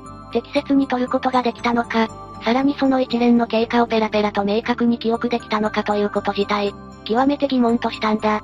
よ、ようやく少しはまともなことを聞いたような気がするわ。さらに判決文では、警官 C が自分の状況を供述した当時の捜査資料を見ると、被害者 A さんを相手とする過失致死事件の立件が検討されたことを伺わせるものがあると言及し、従って事実をありのままに述べているかどうかについても疑問がある、としているんだ。さらに警官 C は被害者 A さんの異変に気づいた後も、被害者には脈も呼吸もあることを確認したと述べたが、その供述は救急隊出動要請時に、警察から被害者 A さんは心肺停止状態であると伝えられていたことや、救急出場報告書においても、市民党が心肺停止を確認したと記載されていることと、明らかに反すると一刀両断されたんだ。いいぞ、いいぞ。さらに制圧対応をこまめに変えたという説明に対しても、ジャスコ店内の薬局の従業員が、体のがっちりした男の警察官が被害者 A さんの背中の上に馬乗りになって押さえておりました。と証言しているとし、警察官 C の供述は直ちに信用できないと言わざるを得ないと切って捨てているんだ。そ、それで判決はどうなったの？警官 C による制圧行為は違法で過失もあったというべきだが、制圧行為を継続していたこと自体は違法とは言えない。として車両880万円の支払いのみを認めたんだ。納得できーん。結局、遺族は慰謝料支払いのみを認めた一審判決を不服として、控訴したんだ。遺族側にしてみればと当然としか思えないわ。控訴審が行われていた2011年2月17日には、窃盗未遂事件における控訴事項が成立し、未解決事件扱いになっていたんだが、翌3月には例の黒い財布が被害者 A さんのものと正式に認定され、窃盗事件そのものがなかったということで、2011年5月に土県は被害者 A さんを無実と認定、被疑者保障に関する法務省の規定に基づき、12,500円を支払うとする通知書を遺族に送っていたんだ。12,500円、たったそれだけ、しかも通知書。そして名古屋高裁での控訴審判決において裁判所は、一審で否定された制圧行為と死亡との因果関係について、死因となった心不全は体重94キロの警察官が約20分間も、馬乗りで押さえつけた状況によって、生じたと解するのが相当であるとして、被告の三重県に約3644万円の支払いを命じる判決を下したんだ。ようやく、あの制圧が行き過ぎた行為であり、被害者 A さんの死はそれによって引き起こされた非業の死と認められたのね。この二審判決に対して、被告の三重県は上訴を断念し、判決が確定したんだ。当然でしょうね。しかしな、この判決直後の三重県予算決算常任委員会教育警察分科会で、今回一審の時とは違い、県として上告をしなかった理由は、と問われた当時の三重県警の警務部長は、民事訴訟法においては上告について憲法違反、形式的な不備、判例違反、あるいは重要な法令解釈の誤りがある場合に限定されている。二審判決では一審判決に続いて警察官の制圧行為の一部に違法があるとされた他に、警察官の制圧行為と男性の死亡との因果関係も認められた。これらの内容には承服しかねる部分があるが、これを不服として上告するには、警察官の制圧行為に関わる裁判所の事実認定を誤りとしなくてはならず、これは上告理由にならないから上告しないと答弁しているんだ。はぁ、あ、要するに俺たちが間違ってたとか、そのせいで死んだとか思ってないよ。でも手続き上、仕方ないから上告しないよって言いたいわけ。ま、平たく言えばそういうことだな。さらに付け足しみたいに、相手方が高齢なので、これ以上、訴訟を長引かせるということは当方にとっても本意ではない、とも述べているぜ。何よ、随分含みを持たせた言い方して。この答弁が行われてから約1週間後の2011年10月3日にようやく、四日市南警察署長や警務部の首席監察官らが遺族のもとに赴き、ご冥福をお祈りさせていただくとともに、突然ご主人を亡くされたという深い悲しみを与え、その後も長い間ご心労をおかけしたこと、これに対してお詫びを申し上げ、またこのような事案が二度と起こらないようにお誓いを申し上げた、と言われたみたいだ。9つ目、新婚夫婦落とし穴事件。事件発生は2011年8月27日のことだったんだ。2011年8月というと、3月に発生した東日本大震災から5ヶ月後よね。ああ、その8月に起きた大きな出来事というと、アップルのスティーブ・ジョブスが CEO を退任したのが、8月24日のことだったんだぜ。そうなのねところで発生したのは石川県河北市なのよね。そう。事件が起きた日の河北市は最高気温29.1度と北陸とはいえ、真夏日に近いような暑い日だったそうなんだぜ。それで事件は何時頃、河北市のどの辺りで起きたの？午後10時頃、日本海に面した大崎海岸で起きたんだ。夜の10時の海岸で、いくら夏とは言っても、真っ暗で人もいないはずじゃないの。被害に遭った二人は、その日、自宅から車で10分ほどの海岸に来ていて、事故に遭ったらしいんだ。夜になって気温も23度ほどになっていたらしいし、波の音を聞きながら、ロマンチックな夏の夜の散歩気分だったんだろうな。ということは、その海岸に落とし穴があったということ砂浜を歩いていた二人は、落とし穴の上にブルーシートを敷いて、その上に砂を巻いてカモフラージュされた穴に、すっぽり落ちたそうなんだが、足からではなく、上半身を穴の底めがけて、ダイブする姿勢で落下してしまい、穴にはまったのと同時に、上半身が砂に埋もれてしまったんだ。カップルの女性の方が上げた悲鳴を聞きつけ、男女6人が穴の周囲に集まり、直ちに救助しようとしたものの、現場は真っ暗な上に足場も悪く作業は難航したらしい。それじゃ二人はいつ頃救出されたの？駆けつけた男女だけでは手に負えないと、119番通報されたのが、事件発生から約45分後だったそうだ。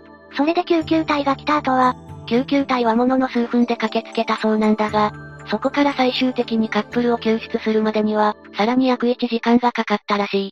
ということは、落下してから救出されるまで、ざっくり約2時間ほどかかったのね。そういうことになるな。救出後は直ちに病院へと搬送されたものの、二人とも帰らぬ人となってしまったんだ。このカップルは当時23歳の同い年で、中学の時の同級生同士でこの年の4月に結婚式を挙げた、文字通りの新婚さんだったんだ。それにしても、夜の海岸でいくら悲鳴を上げたとはいえ、よくすぐに気づいて駆けつけてくれた人たちがいたものよね。それなんだが、実はこの駆けつけた男女は、単なる通りすがりの第三者、ではなかったんだ。え、どういうこと？カップルが落ちた落とし穴だが、これを掘ったのは救助に当たったこの男女と、落下して亡くなった妻本人だったんだ。え、それって落ちた本人が仕掛け人ということ？ああ。ここでそもそも、どうしてこの落とし穴が作られたかを説明するぜ。このカップルが新婚ほやほやだったということは、さっき説明した通りだったんだが、夫の誕生日が近かったので、サプライズバースデー企画として、落とし穴を掘ろうとしたらしいんだ。サプライズバースデー企画？ああ、誕生日は9月1日だったそうなんだが、2011年9月1日は木曜日で平日だったので、その直前の週末である2011年8月27日土曜日を、サプライズ企画の当日に選んだそうだ。日付がその日になった理由は分かったけど、そもそも、なんで落とし穴なの？それについては二つの説が噂されているんだ。二つの説？ああ。バースデーサプライズとして、落とし穴を作ろうと言い出したのは、妻だったそうなんだが、その動機となったのが、事件前に見た、テレビ番組だったと言われているんだ。まあ確かに、テレビのバラエティとかでは、よく落とし穴企画ってあるよね。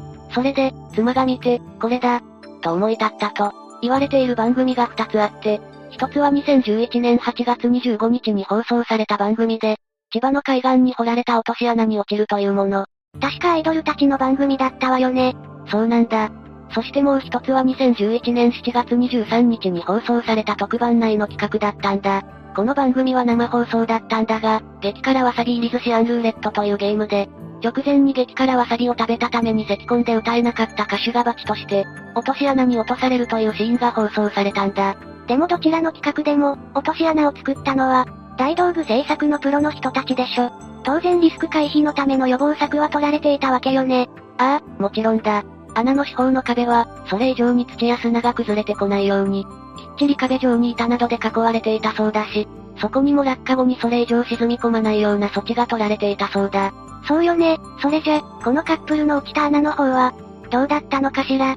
事故後に報道された関係者の証言などによると、落とし穴を作るのに要した時間は、事故当日の午後3時から7時過ぎまでの約4時間ほどで、直径は約2.5メートルほど、深さも同じく2.5メートルほどはあったらしいが、さっき紹介したような四方の壁が崩れてくるのを防ぐような養生などは、一切されていなかったらしい。唯一されていたのは、思いのほか深くなったので、落下した時に怪我をしないようにと、そこの部分に敷かれていたという薄いマット状の干渉剤らしい。ええそれで、上はブルーシートで覆いをして、カモフラージュの砂を巻いてただけ。情報が色々錯綜はしているが、おおむねそういうことらしいな。穴を掘っている妻たちのグループを日中見かけたという人は、インタビューで、あまりに深くて大の大人でもすっぽり入り込みそうだったため、ちゃんと埋めて帰るように、と、注意したら、わかりました、と返事をしていたのに、あんなことになるとは、と話していたそうだぜ。そりゃそうよ。目視できる日中ならいいけど、日が暮れたらどうするつもりだったのかしら。カモフラージュしてブルーシートの四隅には、目印のためにペットボトルを置いていたらしいが、それを設置した当人である妻自身が目印を見落として、一緒に落下したという話もあるくらいだからな。あちゃー。完成してから数時間は、カモフラージュのままの状態だったんでしょ。こういうと語弊があるけど、全く関係のない人が落ちていたらと思うとゾッとするわ。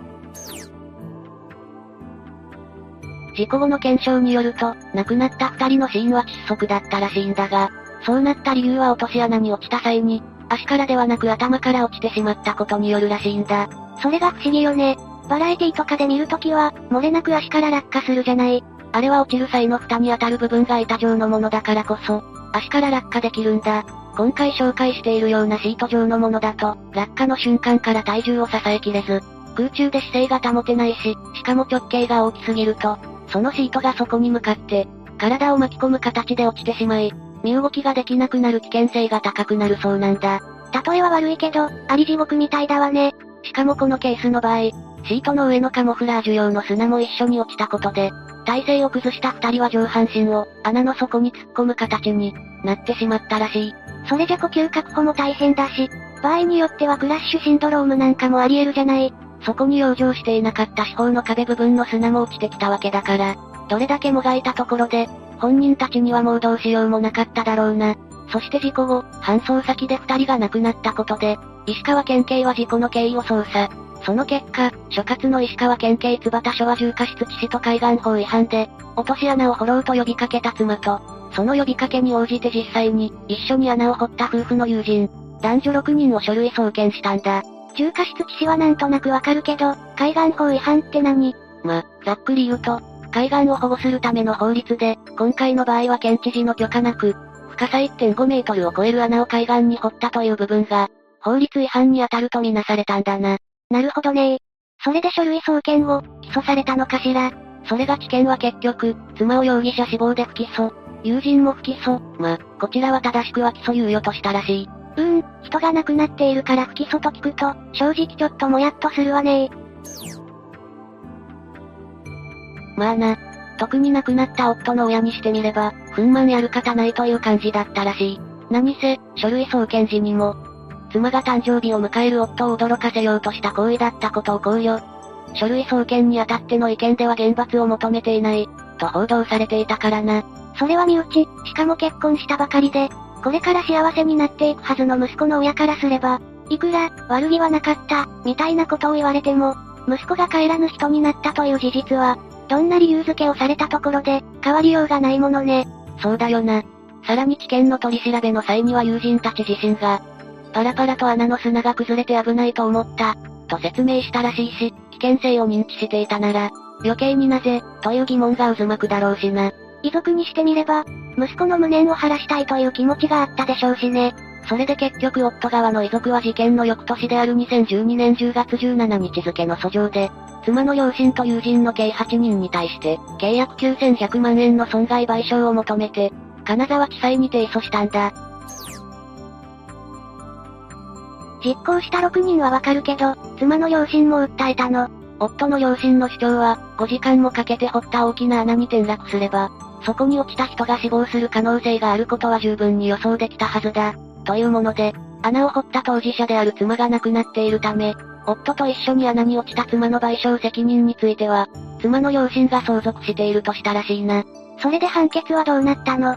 夫が落ちたらクラッカーを鳴らす予定で、穴の周囲で待ち構えていた友人たちだが、悲鳴を聞いて駆けつけ、スコップなどで救助を開始したものの、砂の崩落が止まらずに、自分たちも砂に埋もれてしまうと二次災害の危険も感じてから、119番通報した点なども取り沙汰されたらしい。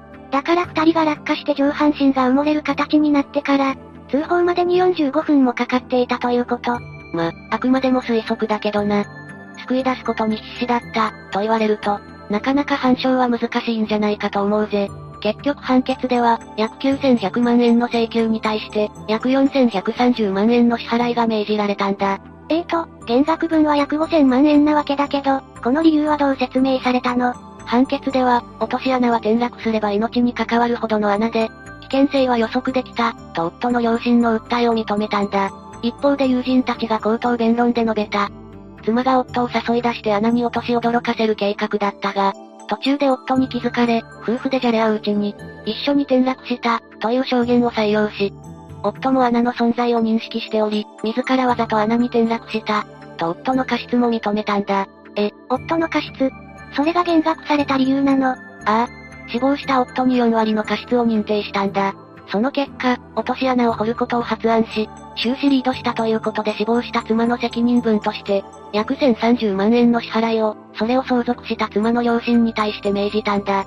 さらに穴を掘ったことに対しての責任として、友人たちと妻の両親共同で約3100万円の支払いが、命じられることになったそうだ。友人たちや妻の遺族、もちろん訴えた側の夫の遺族はこの判決に納得したのかしら。いや、原告と被告の双方が控訴していたらしいな。それで交際での判決はどうなったの？いや、最終的には2015年6月に内容は明らかにされていないものの、双方によって和解したらしい。どっちにしてもスッキリとはしない、後味の悪い結末には違いないわね。この事故は冒頭でも紹介した通り、2011年8月に起きたんだが、それから約1年後の、2012年9月17日に放映されたヒルメロの第11話では、この事故を彷彿とさせるようなシーンが放映されて、不謹慎なのではないかと問題視されたんだ。え、どんなシーンなの？ルームメイトの結婚を祝して、友人たちと新郎がサプライズ企画として、落とし穴を掘り、見事に落ちたら、クラッカーを鳴らして、ハッピーバースデーを歌い、シャンパンで乾杯しようとするんだ。え、仕掛ける側の性別を入れ替えただけで、めちゃくちゃ似てるけど、何も知らない新婦はウェディングドレス姿で落とし穴に落下し、サプライズ成功、と3人は喜ぶものの、花嫁は穴に流れ落ちてくる砂に埋もれて亡くなってしまう、というストーリー展開なんだ。そのストーリーを事故から1年足らずの地上波で放送したの。信じられない。後にオンデマンドで配信されているんだが、そちらでは放送当時よりもマイルドな演出になっているようだ。実は、サプライズ演出で思いがけない重大な事故を引き起こした。という例は海外にもいくつかあるんだ。え、例えばどんなサプライズだったの？日本でも大きく報道された例で言えば、2020年9月5日に、アメリカカリフォルニアで起きた森林火災が有名だ。この火災では、8900ヘクタールもの山林が焼失し、住宅数棟も同じく火災被害を受けたんだ。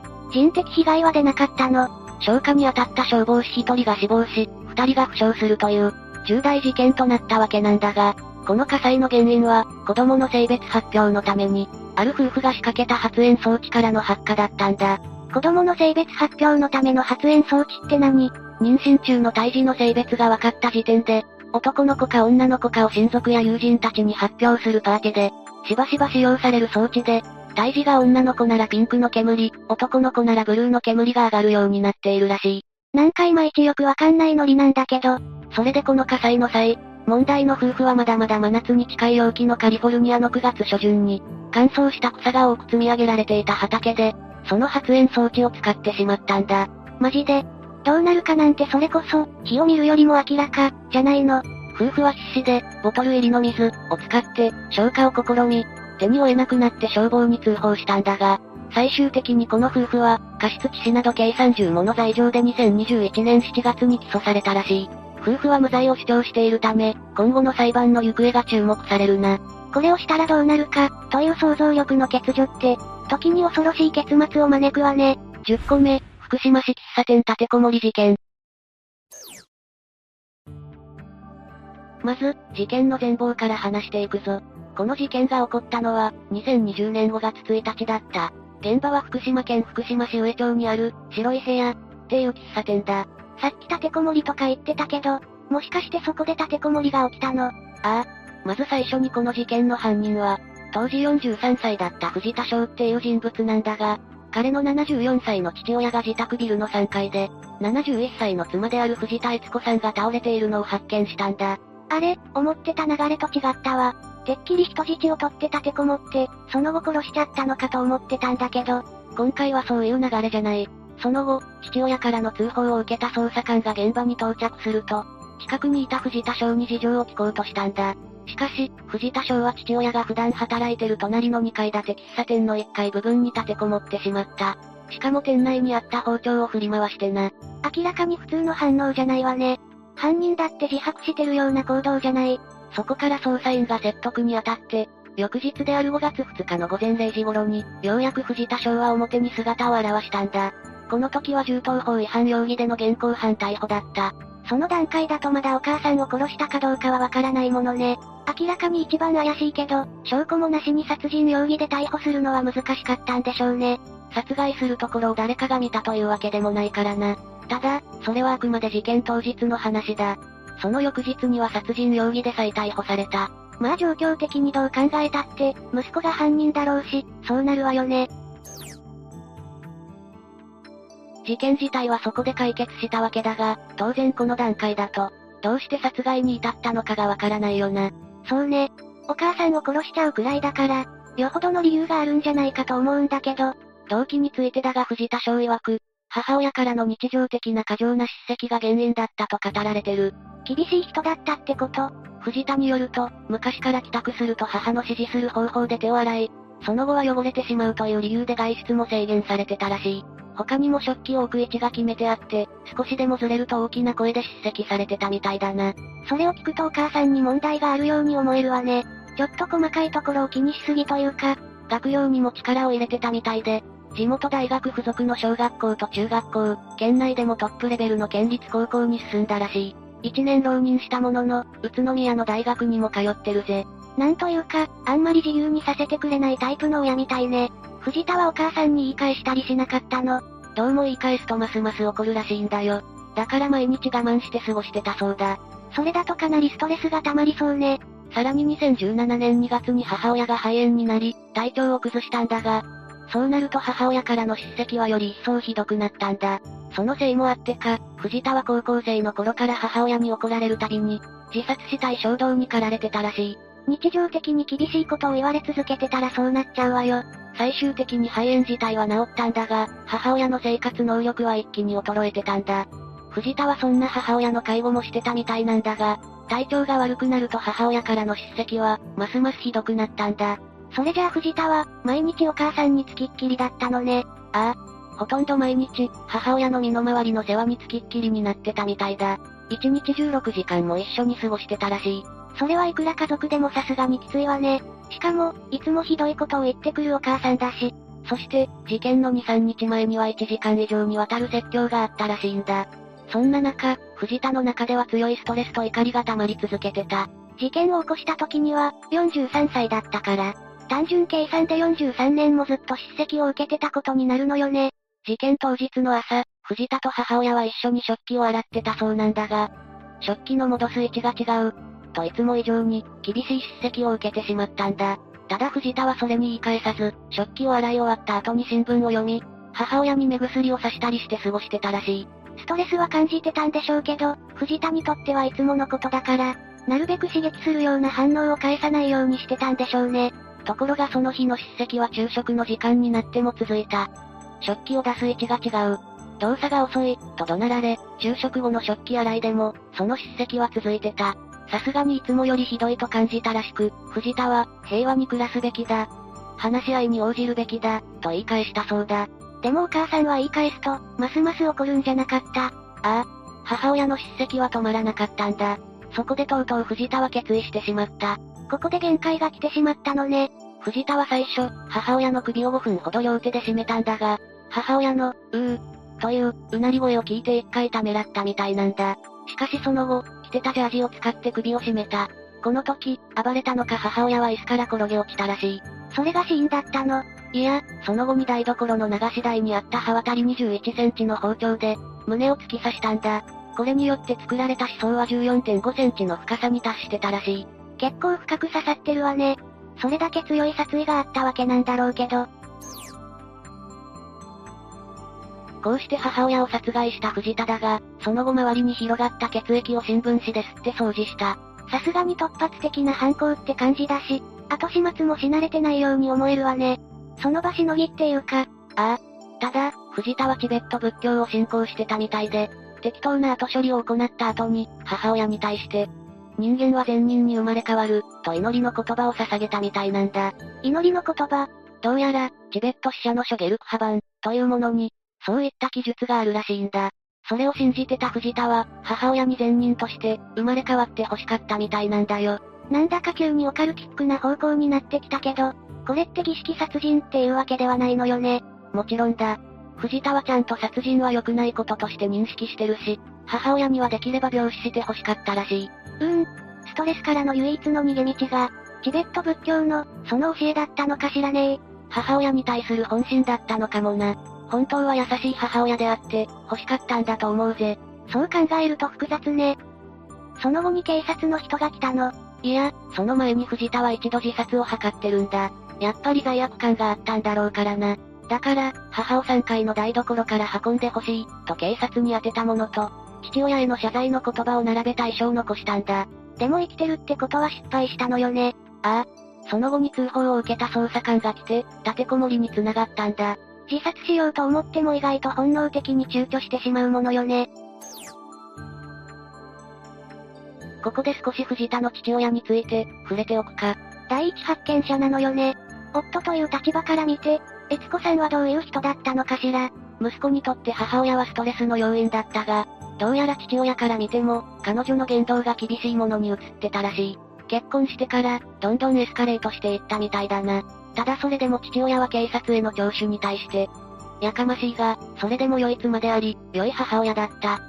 と答えてる。やっぱり被害者になった悦子さんと過ごした時間は、お父さんの方が長いでしょうし、思うところがあったのかしら。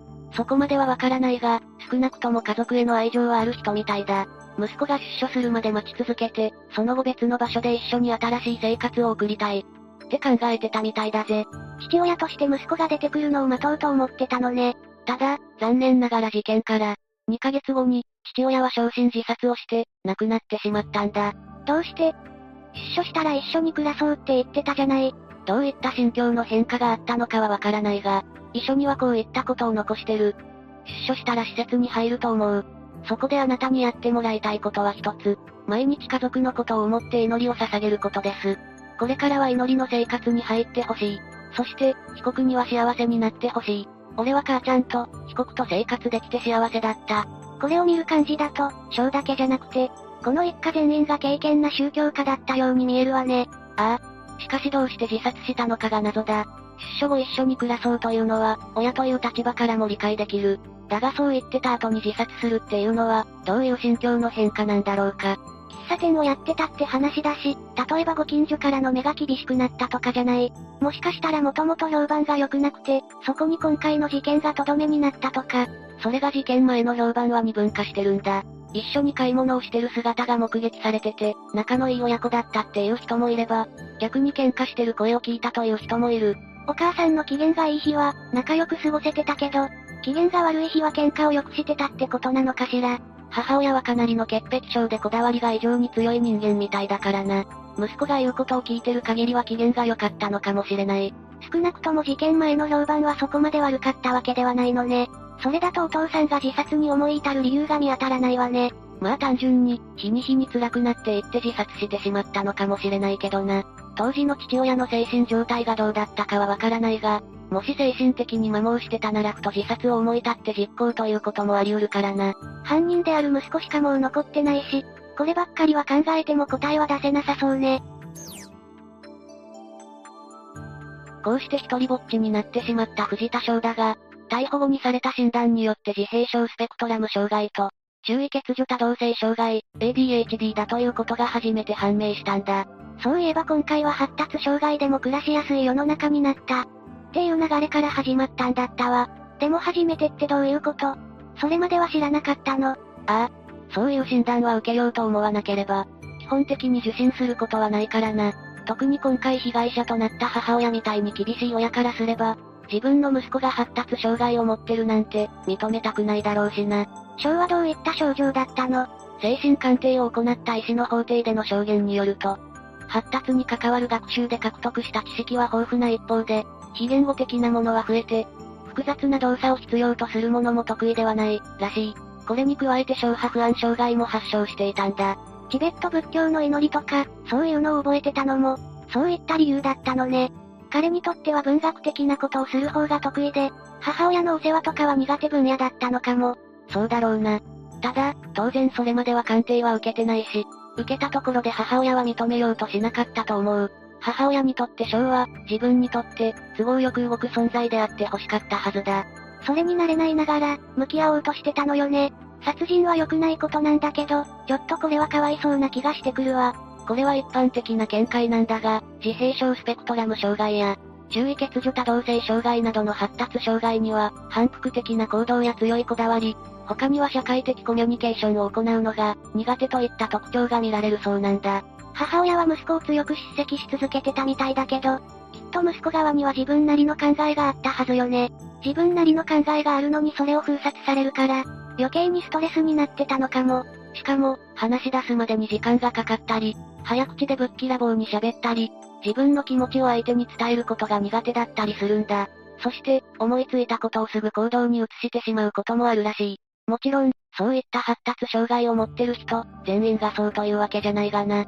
それって、そういう障害を持ってるって知らない人からすれば、かなり印象が悪く見えちゃうわよね。本人はそんなつもりはないのに、相手を怒らせちゃったり。こればっかりはそういう病気だから症を責めようがない。自分自身で障害を完全にコントロールできるなら、障害とは言わないだろうからな。あれ、ちょっと待ってよ。今、聞いたことをまとめて、改めて考えてみたんだけど、これってお母さんの方にも当てはまらない。気づいたか。実は裁判中にも小の精神鑑定を行った医師に対して、そういう質問が行われたんだ。その先生の見解はどうだったの？可能性としては十分あり得るらしい。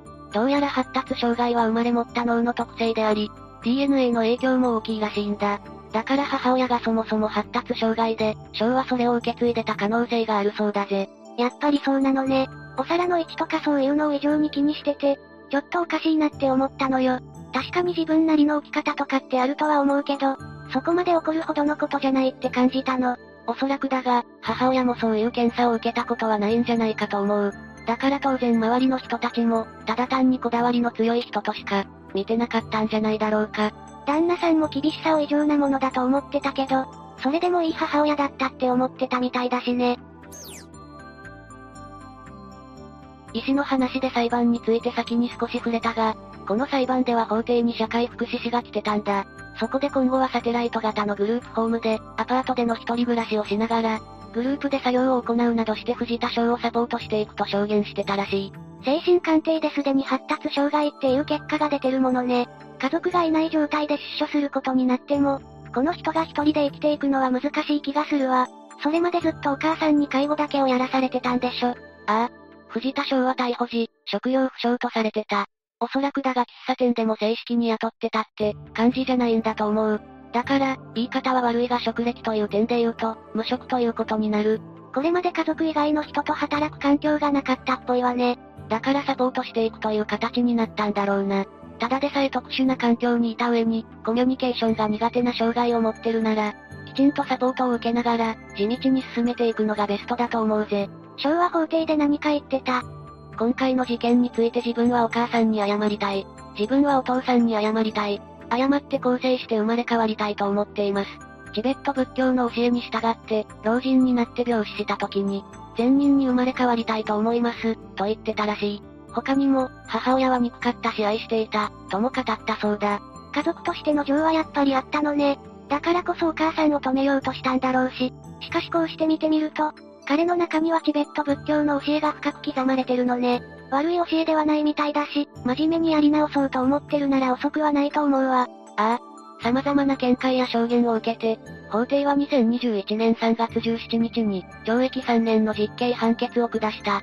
弁護側の当時心神耗弱状態だったっていう主張を認めた上で、犯行は突発的で強固な殺意に基づき危険で、強い非難に値する、として、そういう判決を下したらしい。理屈はどうあれ、殺意をもって殺害を決行したのは事実だものね。この判決について、裁判長は藤田翔にこう語ったらしい。償いの一歩として刑を受けてもらうことが必要だと考えました。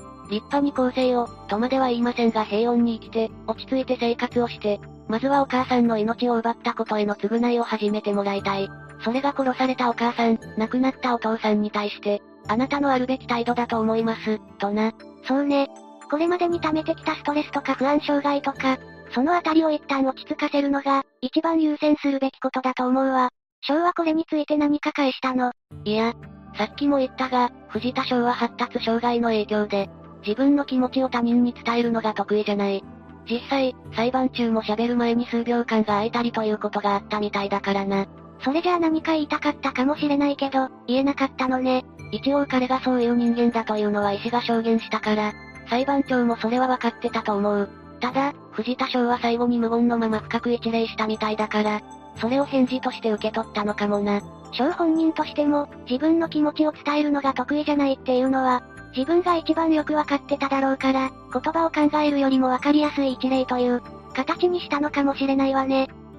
以上が、福島市喫茶店立てこもり殺人事件、だ。発達障害に関しては誰が悪いってわけでもないんだけど、お母さんももう少し息子に理解を示してあげるべきだったわね。そうだな。どうしてもこういう脳や精神の障害は表面上はわかりにくいことが多い。ちょっと注意力がないとかこだわりが強いとか、そういった風に個性として取られることが多い。もちろん個性ではあるんだけど、それのせいで苦しんだりすることだってあるのよね。ああ。だからこそ、もし家族とかにそういう疑いがあったなら、なるべく病院とかで見てもらった方がいい。何も知らずに苦しむよりも、しっかり病気と向き合って、付き合い方を考える方がいいんじゃないかと思う。そういう病気で、それぞれこういう傾向があるってわかれば、自分でコントロールしやすくなるかもしれないものね。もちろん本人だけじゃなく、周りの人も付き合いやすくなると思うぜ。診断を受けなかったばっかりに誤解を受けたり、今回みたいに事件になったりしたら大変だからな。今回の事件は、誰かが間に入ってあげるべきだったのかもしれないわね。もしお母さんも発達障害だったのなら、当人同士じゃ話し合いができないだろうし。そうだな。少なくとも藤田翔は、母親とは離れて暮らすべきだったのかもしれない。もちろんそういったことができる状況では、なかったのかもしれないが。というわけで、今回は、福島市喫茶店立てこもり殺人事件について紹介したぜ。それでは、次回もゆっくりしていってね。